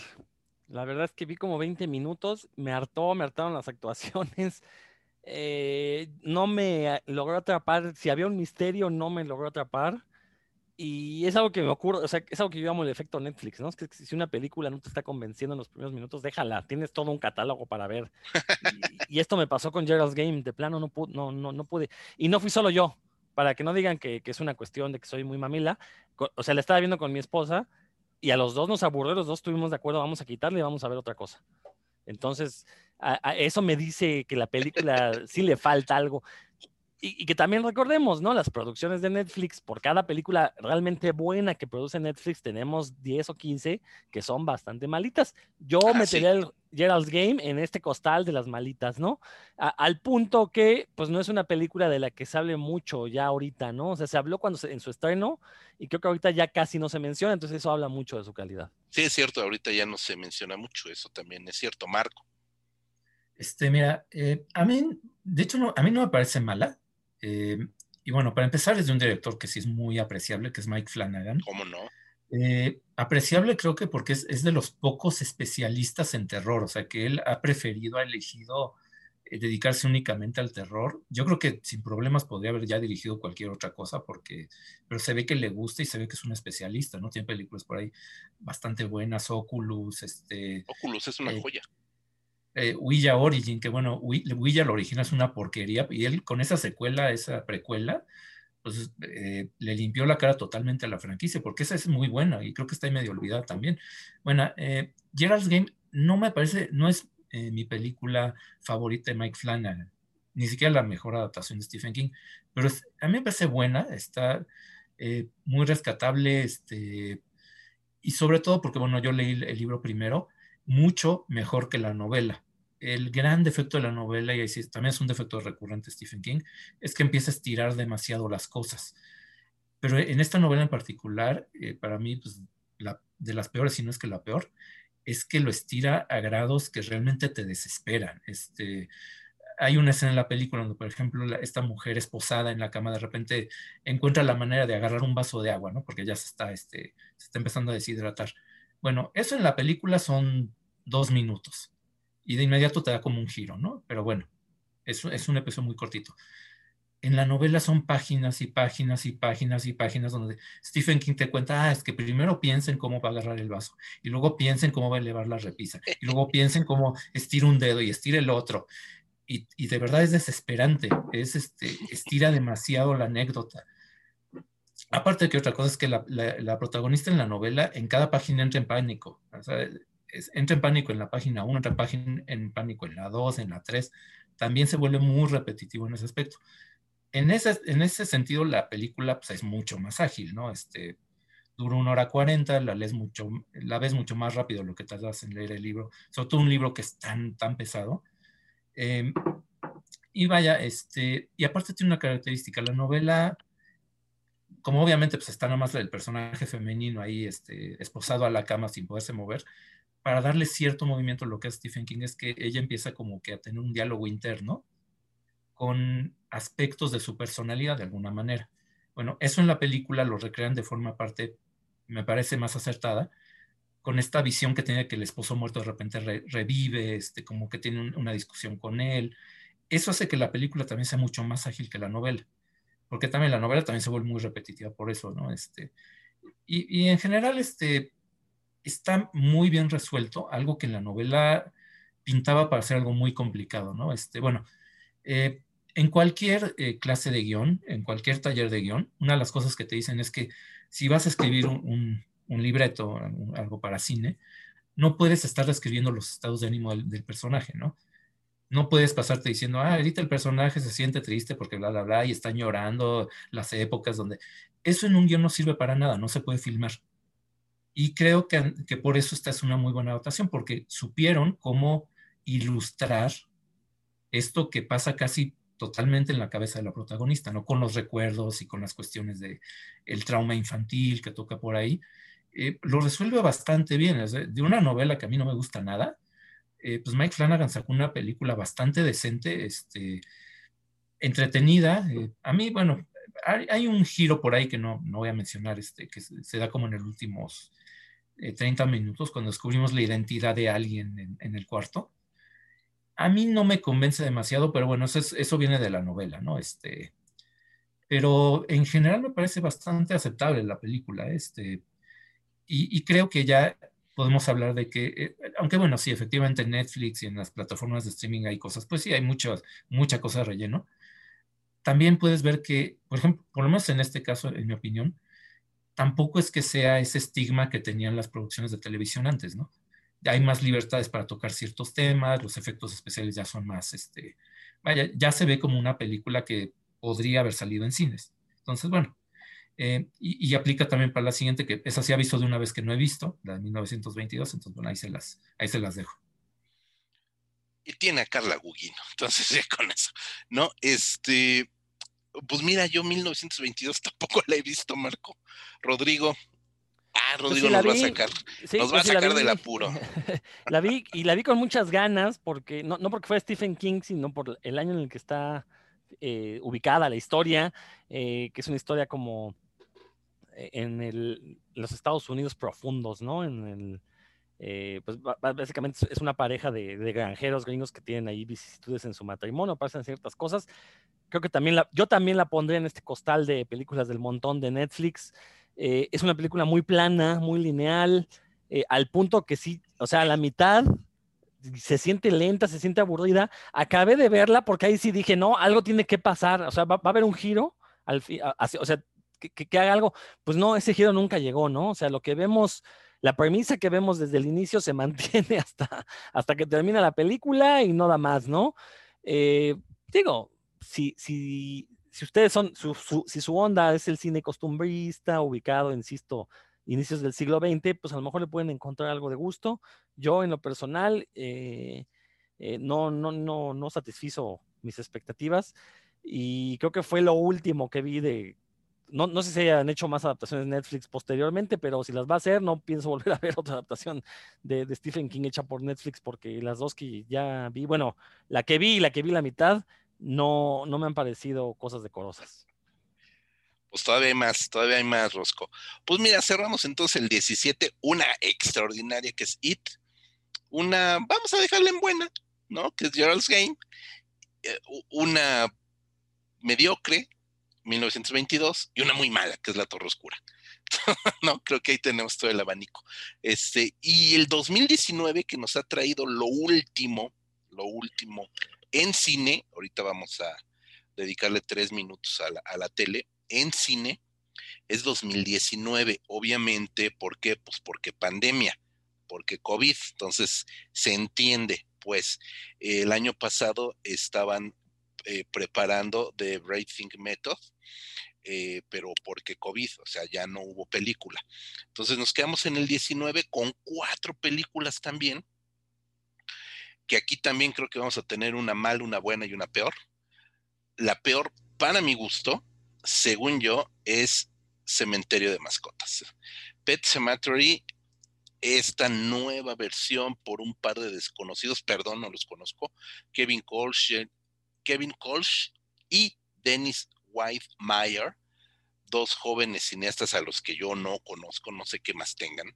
Este, igual ustedes me sacan del, del atolladero otra vez, pero la película me parece mala, mala, inoperante, es una película que no funciona, no funcionan los giros que quisieron darle eh, para modernizar, la manera en que intentaron hacer los cambios en, en personajes, en situaciones, no funcionan. La anécdota evidentemente es la misma, no hay de otra, no hay de otra. Este, pero cómo intentaron darle la vuelta me parece aburrido, me parece poco imaginativo, me parece que el diseño de los sustos, el diseño del terror propiamente dicho de la novela, este, que además es una novela que es de los grandes clásicos de, las novelas de, Stephen, que también es una de las novelas que van a encontrar entre lo mejor de su, de su obra, siempre va a aparecer Pet Cemetery, y esta película vuelvo a un punto, como dice Rodrigo, no es un remake de la película este, que comentamos en el episodio pasado de Mary Lambert, eh, sino que es una adaptación de la novela, pero es pésima pésima, no provoca nada, no provoca miedo, provoca aburrición y ya. No sé si ustedes la vieron y qué puedan decir, Marco. Este, la comentamos, de hecho, bueno, brevemente cuando hablamos de la versión anterior, la de Mary Lambert, que esa, y lo que decíamos es que esa, sí tiene personalidad, ¿no? Este, sí. Eh, esa, por ejemplo, se nota que se hizo con una cierta intención. Y esta, en cambio, pues sí, parece que es como de dos directores. Este, pues sí, yo la verdad tampoco los ubico muy bien. Parece más bien que estaban como pagando el derecho de piso, haciendo una adaptación de, de un escritor muy conocido. Eh, sí, haciéndole ahí cambios, y cambiando ahora que, si el niño ya la niña y todo esto, pero sin mayor inspiración, sin mayor, este, em, sin ganas, sin entusiasmo, este, eh, me acuerdo que sí tuvo como que cierta promoción, vaya, como que sí le están, bueno, sobre todo después del éxito de IT y de este, eh, sí le metieron ahí producción y había, había apoyo, pues, pero pues pasó sin pena ni gloria, o sea, como que pues, todos la fuimos a ver dijimos, ah, pues, tanto para eso, pues no, este, me quedo con la versión anterior, ¿no? Y pues creo que, creo que todo el mundo está de acuerdo en eso, pues que mejor la de Mary Lambert y esta pues, se queda ahí muy, muy atrás. Sí, sí, y, eso es lo más triste, Marco, que todos la fuimos a ver. Eso es lo malo. Eso es lo malo. La siguiente película, mi querido Rodrigo, es de Netflix y es In Grass una película dirigida por Vincenzo Natali, ni más ni menos, Chencho, mi querido Chencho Natali, que es el director del Cubo, entre muchas otras, pero digamos que el Cubo, The Cube, el Cubo, es su gran película. Eh, me acuerdo que vino a México a presentar el cubo a la Cineteca Nacional y estaba fascinado porque en la Cineteca Nacional había un cubo, hay un cubo. Entonces le daba vueltas al cubo, estaba fascinado con el pinche cubo pensó, hubo un momento que pensó que habían puesto el cubo para hacer este como promoción de la película, hasta que después le dijeron que no, etcétera, etcétera, ¿no? Platicamos por ahí con Chencho Natalie un, ratito en aquel, en aquel momento. Este, y esta película, In the Tall Grass, pues me parece correcta, Marco. Ah, ahí sí, fíjate que esa no, no, no la conozco. Este, no la he visto. Eh, tengo curiosidad justamente por eso, por Vincenzo Natali. Eh, a quien por cierto vamos a mencionar en un, ratito más, otra vez, a propósito de una serie donde participa, que también tiene que ver con el tema. Pero esta en particular no la he visto. Este, mm, sí, ¿no? Más allá de que la novela la escribió con su hijo, Stephen King, y todo esto, la verdad no, no la conozco. Sí, digamos que esta es la película correcta, ¿no? Eh, y ya fuera de payasada, me quedaría yo con Gerald's Game, no nada más por, por Gugino, sino que me quedaré un poco más con, Gerald's Game. Esta peli me parece correcta.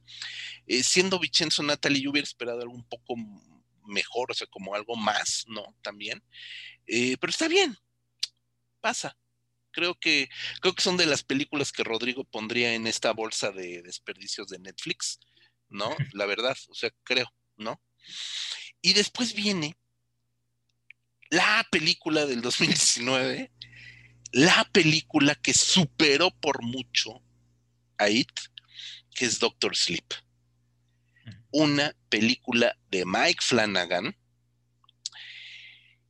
que yo creo, no sé si en algún momento lo habíamos comentado, pero yo estoy casi seguro, de verdad estoy muy seguro, que si Stanley Kubrick viera Doctor Sleep, sí, sí le daría su bendición a Mike Flanagan. Es una película extraordinaria que le da, hay que decir, Doctor Sleep, la novela, es una novela muy tardía, muy, muy tardía como secuela, que es, porque es una secuela, estamos viendo al niño del resplandor, este, adulto, lidiando con el resplandor, lidiando con el resplandor, intentando ayudar a otras personas que tienen el resplandor. Evidentemente estamos hablando de este poder mental que tiene. Es una personalidad rota, que es mucho de lo que siempre vemos en los personajes de, Stephen King. Es una personalidad rota, un hombre roto, etcétera, etcétera. Eh, y Mike Flanagan extrae lo mejor de la novela, pero aparte se atreve a rehacer momentos del resplandor. porque no toma pietaje de la original El Resplandor, no, no, no, no es copy-paste de pietaje del Resplandor. Recrea el resplandor. Perdón por mi francés, pero qué huevos de cabrón. Así, con todas sus palabras, qué huevos de cabrón de hacer eso.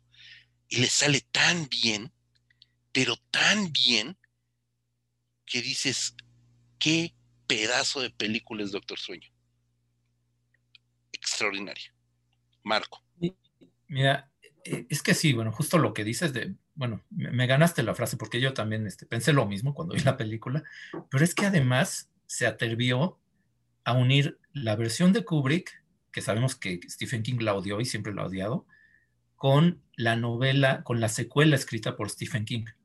Se las arregló para unir esos dos, esas dos versiones. Y aparte con una película muy sólida. Bueno, yo me acuerdo que la puse en mi lista de películas favoritas del 2019 eh, por eso sí me parece, vaya, e, extraordinaria, este, por la atmósfera que crea, eh, por cómo retoma la historia, por el valor, como dices, de, de no nada más agarrar imágenes de archivo, no, no, no, pues voy a tener el valor de recrear los sets y recrear, este, poner a un actor en el papel de Jack Nicholson, etcétera, etcétera, etcétera, sin el miedo de que es que me van a comparar, no, al contrario, qué bueno que comparen y voy hasta a aprovechar ese recuerdo que todo el mundo tiene de, de esa versión. Pero además me gusta mucho, por ejemplo, el papel de Rebecca Ferguson, que es este, la, oh. la villana, y gran villana aparte, digo, eh, rompiendo con el estereotipo, ¿no? De que es que si es guapa está nomás como de adorno, no, no, aquí es, es una mujer bellísima y aparte es un villano este, realmente terrible, que aparte matan al niñito de, este, de Good Boys este, y de una ah, forma horrible, aparte eh, de Good Boys y el, el, chavito este de Room, no, no me acuerdo el nombre del niño actor, perdón, pero un niño aparte muy simpático, este, y ya, y en esa escena, por ejemplo, te, da, te, indica muy claramente de lo que son capaces ella y sus seguidores, ¿no? Este, digo, yo sé que hay quejas de que la gente, por ejemplo, que se ha leído la novela, quizá no, es que, por ejemplo, los seguidores de, de esta mujer en la película casi no los mencionan, no salen nada más como de relleno. Yo creo que eso ya es cuestión de, pues, de las limitaciones que tienes en hacer una película, ¿no? Este, no había tiempo, evidentemente, de describir a cada uno de ellos, porque aparte todos tienen como un poder específico, etcétera. Em, pero de todos modos creo que lo hace muy bien este eh, Mike Flanagan. Eh, aunque a la película comercialmente no le fue muy bien, sí, sí fue una decepción. Yo de hecho me di cuenta desde que la fui a ver porque, este, bueno, la fui a ver en la mañana, este, también para evitarme las, eh, las multitudes. Pero sí me di cuenta que no le iba a ir bien cuando yo era el único que estaba en el cine y era una sala grande, ¿no? Este, sí fue función privada para mí solito porque pues no, no había nadie más en todo el cine, un cine muy grande. Entonces, este, lamentablemente no le fue bien, o sea, creo que sí la gente, ahí sí le falló porque creo que sí se iban a encontrar una muy buena película que sí valía mucho la pena. Y sobre todo eso, ¿no? Que es, es una continuación de historia que todos conocemos, pero aparte con el valor de, no arrugarse ante el recuerdo de Stanley Kubrick, ¿no? Y, aparte saber unirlo muy bien con la historia de Stephen King. Sí, no, es una, es, es una obra extraordinaria y bueno, ahí vemos nuevamente que Mike Flanagan es un cineasta de verdad a tomar en cuenta, a tomar en cuenta. Todas sus películas eh, aportan algo al terror bien padre. Habría que hacerle un día, bueno, no, ya no, porque hablamos de dos películas, pero en, unos años le hacemos un, programa a Mike Flanagan porque tiene cosas bien chidas, es un cineasta bien importante en la actualidad. Eh, Rodrigo, ¿viste Doctor Sleep? Eh, no, no, no, y, y, de hecho voy a hacer una confesión aquí en el programa. Este, yo, ya saben que yo soy muy sincero, no me gusta darme las de que sé mucho. Eh, yo El Resplandor, bien, bien, apenas la vi el año pasado durante la pandemia. Era una película que había intentado ver en mis mocedades, no le encontraba gusto, me aburría. Eh, eh, después de ver este, esta basofia que se llama Ready Player One, dije, bueno, ya vamos a dar una oportunidad al Resplandor. La vi y creo que sí debí de haberla visto más joven, ya ahorita con mi cinismo y con mis gustos tan eh, basurescos que tengo. Pues sí, digo, o sea, es una, entiendo por qué todo este culto que se le rinde al resplandor, a mí realmente no me emocionó, entonces como que ver la, la secuela tampoco me emociona en demasía. Insisto, yo no soy muy fan de Stephen King eh, y usualmente las adaptaciones que he visto de él son bastante malitas. Entonces, eh, le voy, voy a darle la oportunidad a Doctor Sleep porque ustedes lo dicen y pues porque mi esposa quiere verla, entonces, pues, eh, familia obliga, entonces voy a ver, después de, escucharlos, voy a, voy a verla. Órale, pues va, para que te vayas a dormir tranquilo. Eh, no por nosotros, evidentemente, ¿no? Por Katia. Entonces, este, eh, y bueno, la que sí viste, evidentemente, es It capítulo 2. No, decía hace un momento que no la ah, quise ver precisamente porque hubo comentarios muy negativos por parte de, gente eh, en la que confío en sus gustos. Eh, y, al ver la recepción que tuvo, y sobre todo porque no se habló de la segunda parte como se habló de la primera, entonces eso me dio a pensar de no estar tan buena y no quería matar el buen sabor que me dejó la primera parte. Entonces, a ver, no he querido verla tampoco, a pesar de que ya está en los sistemas de, de, video bajo demanda. Este, también es un pendiente que tengo. Sí, sí quiero, o sea, quiero verla, pues sobre todo para ver cómo termina esta historia que, que ahora eh, esta nueva adaptación nos, nos dio. Pero, este, pero tampoco es algo que me quite el sueño, ¿eh? Creo que yo me quedo con la primera parte. Eh, si la vemos como una única película, pues tiene un final triste, eh, desgarrador, y no quisiera que una segunda parte arruinara esa experiencia. Pues, mira, tampoco es que no sepas cómo acaba, digo, ya sabemos, todo el mundo sabe cómo acaba y tú no, en realidad, este, sabemos cómo acaba. Y mira, a mí la película fui a verla con una emoción, de verdad emocionado, porque de verdad emocionado de, ver la película, eh, justo por el buen sabor de boca que me dejó la primera parte.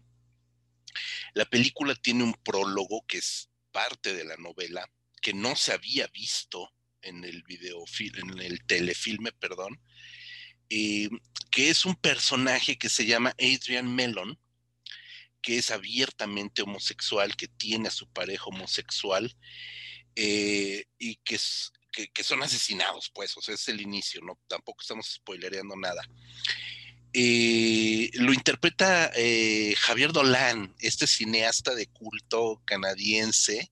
Ya tenemos nuestras dudas ahí con Javier Dolan, creo que fue flor de un día, pero bueno, no deja de ser importante Javier Dolan abiertamente homosexual, un cineasta abiertamente homosexual, que aquí interpreta este personaje que de alguna manera se convirtió en un personaje icónico para la comunidad LGBT eh, a partir de la novela, porque nunca se había visto en, pantalla.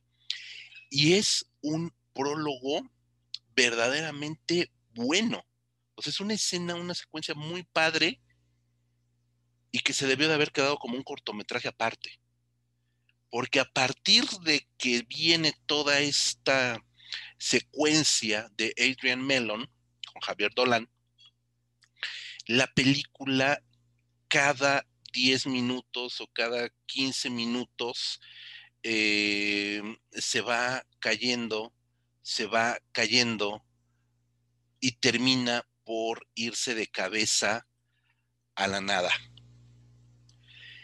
Tiene tiene viñetas muy interesantes. La mayoría de las viñetas muy interesantes son las que interpreta Jessica Chastain, ¿no? En el papel de la, de, la pequeña que, eh, ay, se me fue el nombre, Beverly, en el, que es Beverly. Y una, sobre todo, que nos spoilerearon, ahí sí fue spoiler, en el tráiler, cuando va a visitar la casa que vivió, en, la que vivió siendo niña, que recuerda mucho a Shyamalan, además. Me recuerda mucho a, a, Shyamalan, a esta película de Visitors, se llama, la de los ancianos, con, sí, ¿verdad? La de los ancianos. De Visitors, creo que sí, no me acuerdo. Me recuerda, de Visit, perdón, de Visit. Me recuerda mucho a Shyamalan, que eh, peca de Shyamalan. Tiene pinceladas ¿no? Pero definitivamente no, no cuaja la película. Tiene un elenco verdaderamente de lujo. James McAvoy, eh, que si no lo recuerdan es el, profesor Charles Xavier en esta parte de, de, inicios, este, que tiene esta película que es fragmentado, etcétera, etcétera, etcétera, ¿no? Entonces yo estaba esperando que en algún momento James McAvoy se pusiera los dedos en la sien y con sus poderes de Charles Xavier destruyera a It. Es una película que lamentablemente no va para ningún lado. No va para ningún lado. Eh, sí, este, de acuerdo, pero y, fue el comentario generalizado. Este, la verdad creo que Rodrigo, si se la quiere brincar, tampoco este, no pasaría nada. Este, es mucho mejor la primera parte. Em, lo único que aporta, sí, bueno, sí, muy buenos actores, sigue teniendo buenos efectos, pero sí, el, defecto que tiene es que ya en comparación a lo que habíamos visto en esa primera parte, no tiene la misma fuerza, eh, se vuelve incluso pesada la película, se vuelve muy repetitiva, porque cada uno de estos personajes adultos eh, tiene una escena, su propia escena donde se enfrenta a sus miedos y es, se vuelve de verdad repetitiva. Pero bueno, yo en defensa de, Andy Muschietti y de los guionistas, eh, quiero decir que para mí ese defecto lo tiene la novela. Y de hecho lo tenía la miniserie también, este, que era mejor también la primera parte.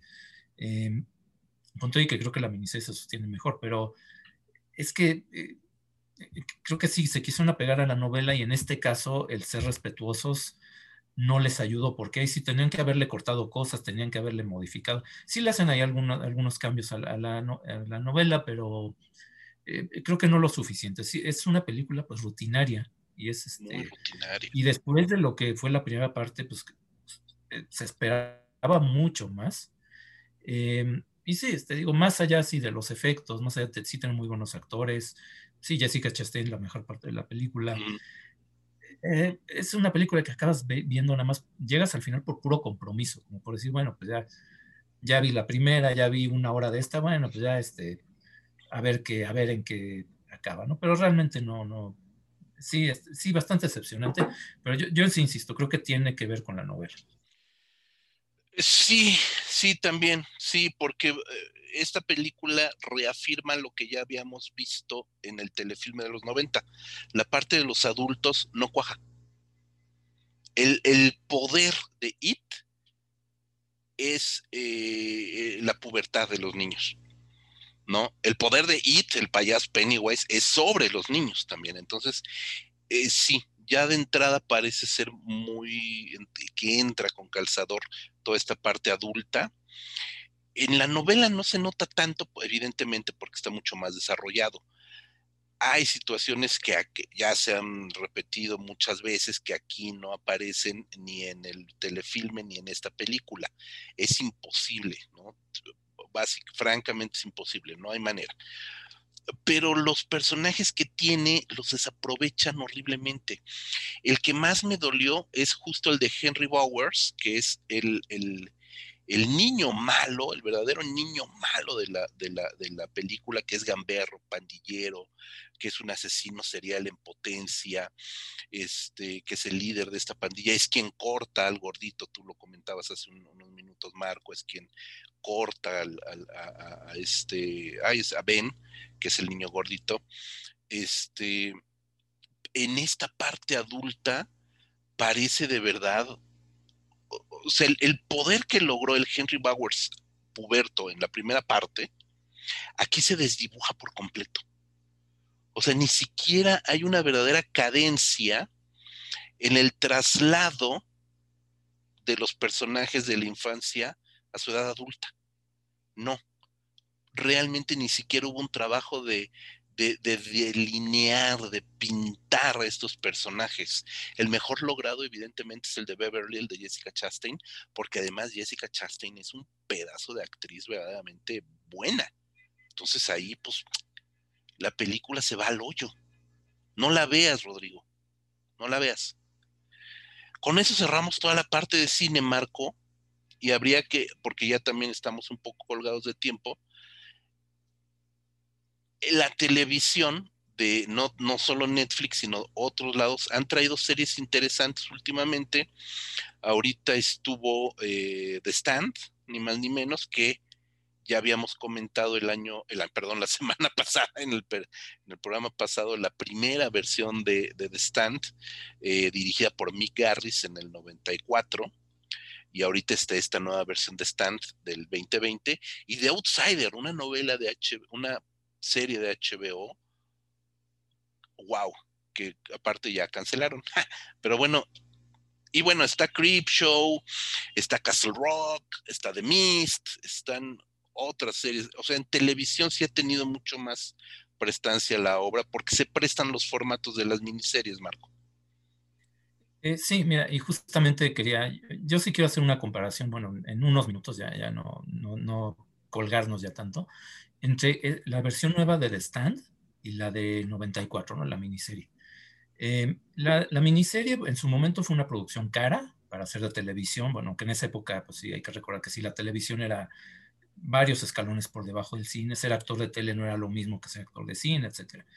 Pero aún así, bueno, pues tenía por ahí a Molly Ringwald haciendo un personaje, una producción cara de seis horas de duración, bla, bla, bla. Y digo, yo ya tiene algunos años que la vi, la vi en su momento, la volví a ver hace unos, no sé, siete, ocho años se sostiene, está bien, está aceptable. Eh, el principal problema que tiene, y eso sí no es culpa de Mick Garris, porque de hecho este, tiene escenas efectivas, es que a pesar de ser una producción cara para su época, ya se ve limitada. Este, hay partes donde la escenografía ya se ve como de cartón, este, los efectos especiales pues ya no convencen tanto, este, el caos que desata, porque todo tiene que ver con una pandemia, ¿no? con un, arma biológica que es liberada por accidente y elimina el 99% de la humanidad, etc. Las escenas de caos, por ejemplo, en esa miniserie 94, pues obviamente pues ves nada más una calle con ahí basura y un corche quemándose y pues eso es, básicamente eso es el apocalipsis, ¿no? Pues es, son limitaciones propias de la época.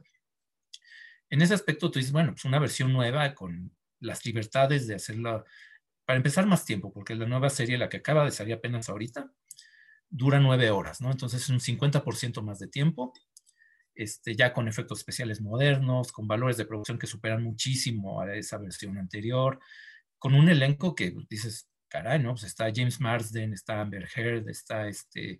En, en la versión nueva, por ejemplo, como ya no hay ese, ese desprecio de los actores por estar en televisión, ya se pasan libremente de cine a tele y ya sin ningún problema, en esta nueva versión ves, por ejemplo, a J.K. Simmons o a Clifton Collins, que son dos actores muy prestigiosos, en una sola escena. Se pueden dar ese lujo los productores. Ah, pues yo quiero ese actor para una escena nada más. Entonces, vaya, en efectos, producción, todo parece que está puesto para hacer una versión mucho mejor que la, de 94. Ahora, ¿cuál es el problema? Este, no tiene que ver con que la hayan hecho más diversa, porque cambiaron la etnicidad de algunos personajes, etcétera. Eh, de hecho, lo hacen bien, porque, por ejemplo, uno de los personajes, Larry Underwood, que en la novela es un eh, cantante de ascendencia italiana, su mamá en la novela lo critica, una señora que es medio racista, dice, ah, es que lo que no me gusta es que cantas como negro. Bueno, en esta versión el personaje es negro, tal cual. Entonces es hasta simpático, ¿no? Que le hayan cambiado esa forma. Está bien. Ese, ese no es el problema. El problema es que los guionistas, por alguna razón, que nadie entendió, porque yo estoy viendo críticas y todos decían lo mismo, es que en vez de contarte la historia en orden, de forma lineal, como la miniserie, como la novela, que empieza con cómo el accidente que libera este virus, cómo colapsa la civilización, después cómo un grupo de sobrevivientes se van reuniendo porque tienen sueños proféticos, etc. Toda esa parte, en esta miniserie nueva se la brincan porque empiezan a la mitad y luego es puro flashback los primeros cuatro episodios. Entonces una cosa, este, narrativamente es caótico, y además, con, simplemente con eso de iniciar la mitad, no tiene el mismo impacto de ver cómo colapsa toda la civilización, ya sabes quién sobrevivió, no hay misterio de si los sueños son proféticos o no, este, eh, son cuatro episodios que tienes que ver como con mucha paciencia, porque aparte llega a ser, de, verdad a veces es confuso qué está pasando, porque eh, si no has leído la novela yo creo que no entiendes nada, y, si la has leído es, este, necesitas como poner mucha atención. Eh, y es solamente hasta el quinto episodio que ya retoman la historia donde, tal como la debían haber contado, en orden, y ya empieza a mejorar, ¿no? Y empieza como dice, ah, bueno, ya este, va como que mejorando la cosa, va este, pero esa decisión de dedicarle cuatro episodios nada más a contar todo en desorden, sin el mismo impacto, sin la misma cuidado que sí tiene la, la miniserie y la novela, pues, y de verdad no lo entiendo, es como, no sé si los guionistas quisieron darle su sello o quisieron como ponerse creativos, porque no tiene mucho sentido. incluso hay un, este, por ejemplo, el noveno episodio es casi como de relleno, porque lo pudieron haber abreviado. Y si era cuestión de tiempo, bueno, pues tan sencillo, acortas ese noveno episodio y le dedicas un poco más de tiempo a, contar el colapso de la civilización, el virus, todo esto, pero se lo brincaron. De hecho, a, mí me pasó cuando vi el primer episodio, que después de 10 minutos le puse pausa porque dije, caray, pues creo que estoy viendo el cuarto o el quinto por, por error, porque pues, está muy raro, ¿no? O sea, como que ya todos están, este, ya todos se conocen, ya este, y no, eh, fue simplemente eso, ¿no?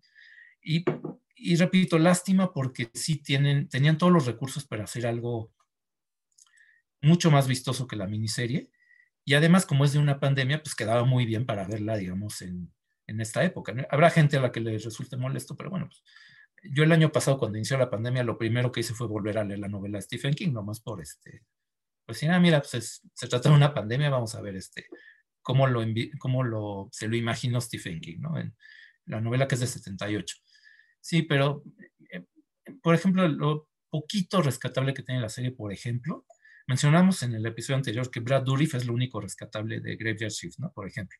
Bueno, en esta sale su hija, Fiona Dourif, haciendo un papel secundario, muy lucidor, este, pues casi no tiene que ver con nada, pero es muy, muy vistoso porque se disfraza y dice vulgaridades. Este, pero fuera de esos detallitos, la verdad es que no es fallida y todo tiene que ver con los guionistas.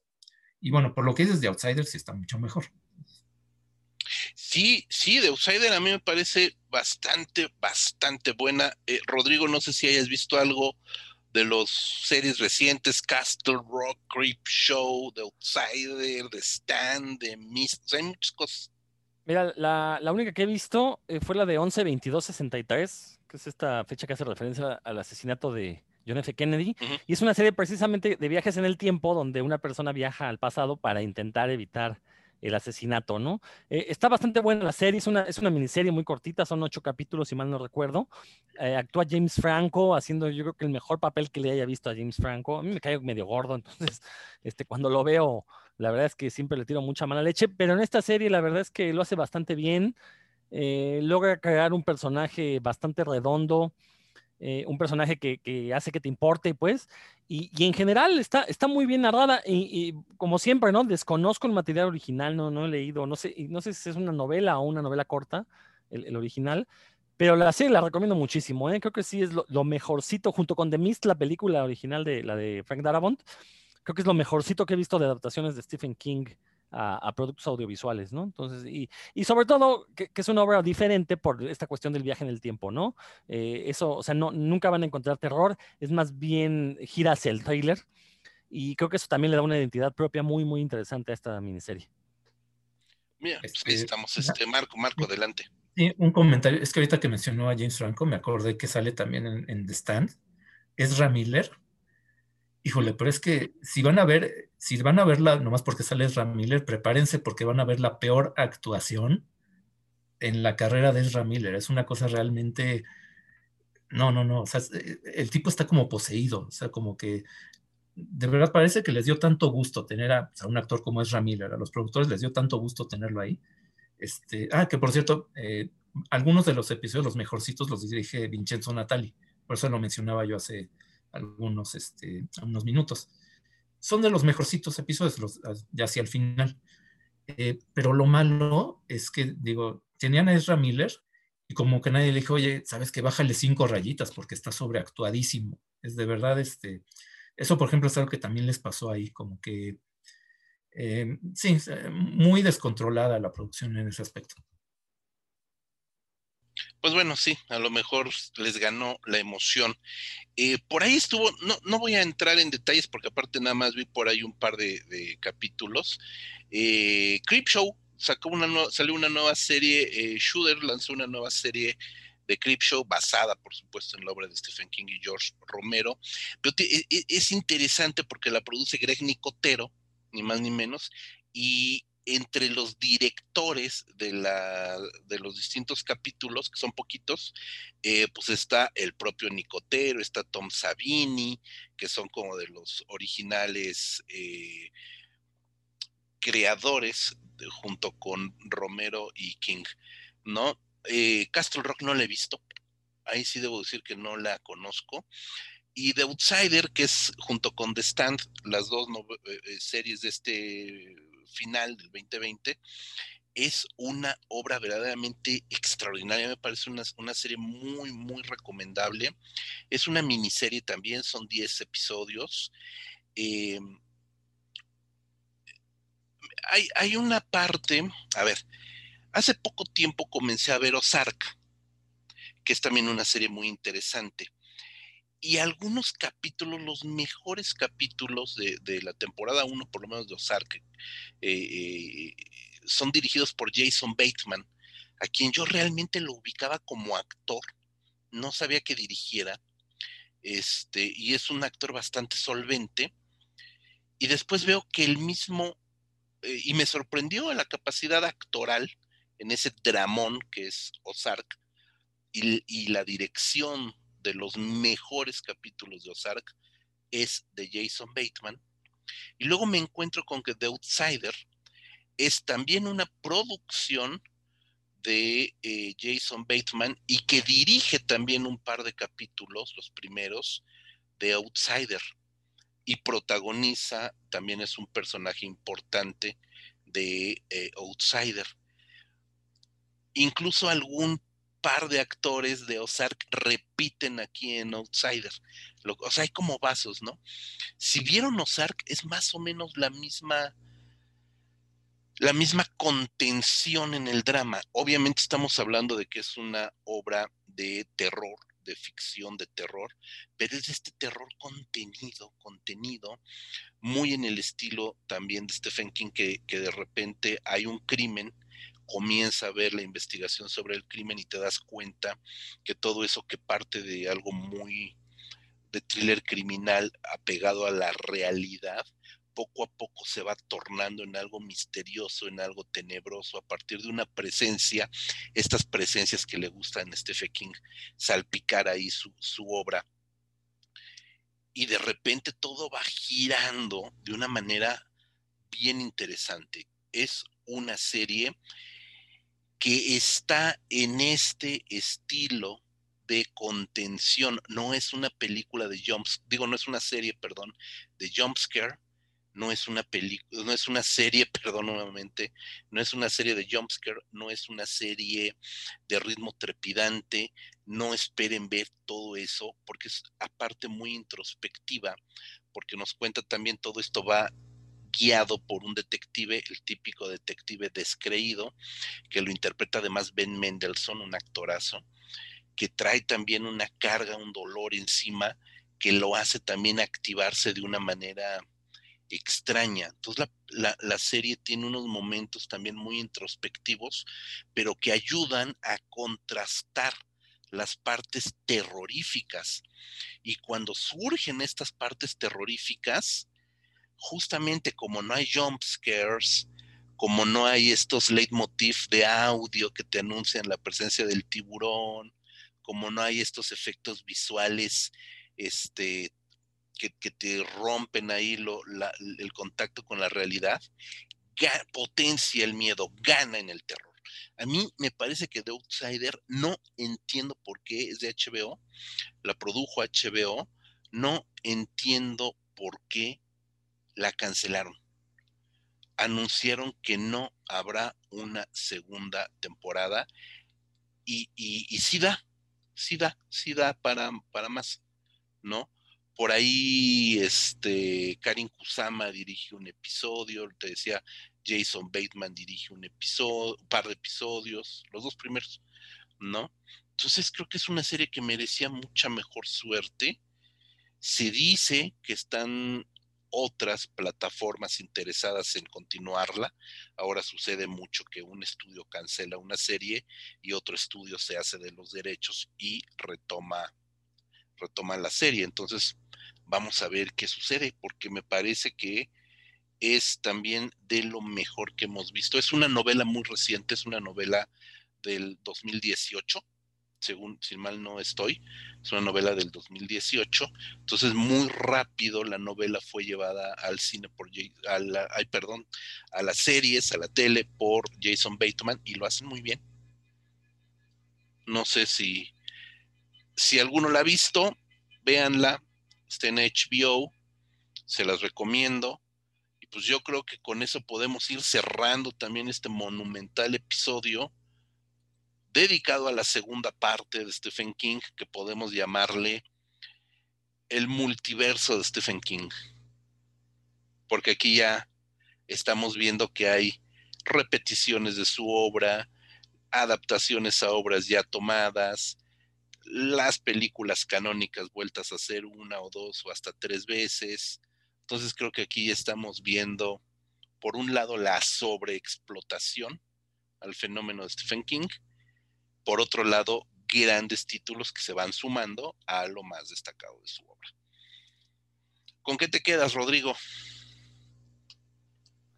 No, pues ya lo dije en este programa, ¿no? Yo me quedo con The Mist, con esta serie de, El asesinato de John F. Kennedy. Eh, insisto, yo no soy muy fan de Stephen King. Eh, lo poco, he leído más que nada cuentos de él y, sinceramente no, no me ha logrado convencer. Por lo mismo no me ha aventado a leer ninguna de sus novelas, ¿no? Si los cuentos, las narraciones cortas que supuestamente tendrían que ser mucho más contundentes, mejor aterrizadas, no, no me han logrado eh, generar nada. La verdad es que sí me da un poco de flojera aventarme sus, sus libros, sobre todo tomando en cuenta estos tabicones que llegan a ser. Entonces, pero yo, yo creo que Stephen King pues, es un e, e, es ya un autor que vamos a seguir viendo en el cine, o sea, y esperen a que se muera, porque en cuanto se muera, estoy seguro que va a haber una nueva oleada de adaptaciones, de reinterpretaciones de su obra, entonces no creo que, esté cerca al final de, esta, eh, este, eh, ¿cómo llamarle? No, no, es franquicia, ¿no? Bueno, de este producto llamado Stephen King, ¿no? Porque al final de cuentas su puro nombre ya vende el hecho de que diga basado en la novela de Stephen King ya es garantía de que una gran fanaticada por lo menos te va a permitir recuperar el dinero de la inversión, ¿no? Entonces, yo no, no veo, no, no, veo cerca el final de eh, la moda de Stephen King, que tampoco está mal, pues. A final de cuentas, como ya se mencionó, este programa es un autor muy versátil, eh, eh, que le, le, puede llegar a diferentes públicos y está bien, está bien, siempre y cuando quienes hagan las adaptaciones, pues respeten a ese público y las hagan de la manera correcta, como ya lo hemos venido mencionando en este programa.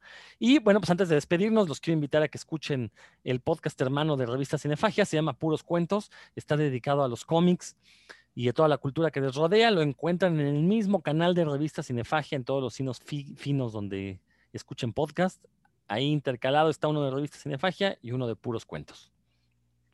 Bien, mi querido Rodrigo, muchísimas gracias. Es un gusto siempre estar contigo. Eh, qué bueno que regresaste ya para esa segunda parte. Eh, te mandamos un gran, gran abrazo. Mi querido Marco, ¿con qué te quedas y cómo nos vamos? Este, no, bueno, sí. Es que, bueno, ahorita, por ejemplo, se acaba de anunciar que eh, se va a ver, va a haber una adaptación de The Talisman, esta novela que coescribió King con Peter Straub en 1985, 84, por ahí. A mí me parece una novela muy floja, pero bueno, pues es que es inevitable, ¿no? Todo lo que en algún momento escribió Stephen King lo están adaptando. Hay ahorita un montón de series que justamente por la pandemia no se han podido concretar, pero que están ahí nada más en espera de que se pueda regresar a los sets de filmación para eh, continuar con eso. Y bueno, películas de Stephen King va a seguir habiendo durante muchos años más. Este, eh, seguramente, bueno, si, si estamos este, em, dentro de todavía varios años, porque todavía faltan muchos años, digamos, para que siga escribiendo y sigan haciendo esas adaptaciones, pues haremos a lo mejor un, recuento de esas nuevas versiones. Y pues ahorita nos sentamos ya casi cuatro horas hablando de su carrera, pues todavía falta, falta bastante, pero bueno, si tuvieron la paciencia de acompañarnos hasta este momento, bueno, seguramente pues les, eh, no estará de más que los invitemos a que nos sigan en revistacinefagia.com, este, página donde pues publicamos reseñas de eh, todo tipo de cine, pues, sí, obviamente pues mucho de terror es lo que más nos gusta, pero pues también hay, hay otro tipo de cine, hay cine de arte, hay drama, hay cine infantil, pues digo, no, no hay que cerrarse tampoco a un, solo género, ahí pueden eh, seguirnos en redes sociales también, pues les pedimos que, que nos sigan en Cinefagia México, en Facebook, en Instagram también, en Twitter estamos como Rep Cinefagia, y el podcast lo pueden oír en varias plataformas, en Himalaya, en Amazon Music, en Spotify y en iTunes. Así es, mi querido Marco, tenemos Stephen King para rato, este, con la velocidad que escribe, con la disciplina que escribe, todavía vamos a tener muchas este, novelas nuevas. Lo, decimos, lo dijimos hace ocho días, lanzó su nueva novela, se publicó su nueva novela apenas la semana anterior, así es que todavía hay mucho Stephen King para rato. Y películas, series de televisión, evidentemente también. Eh, yo soy José Luis Ortega, mi querido Marco, tú me conoces, pero quizás la gente que nos escuche no. Yo soy José Luis Ortega, es un gustazo haberlos tenido por aquí en el podcast Cinéfago, www.revistacinefagia.com, ya nos lo dijo Marco, Facebook, Twitter, Instagram, Spotify, YouTube, Amazon Music, en todos lados nos encuentran. Muchas gracias y hasta la próxima.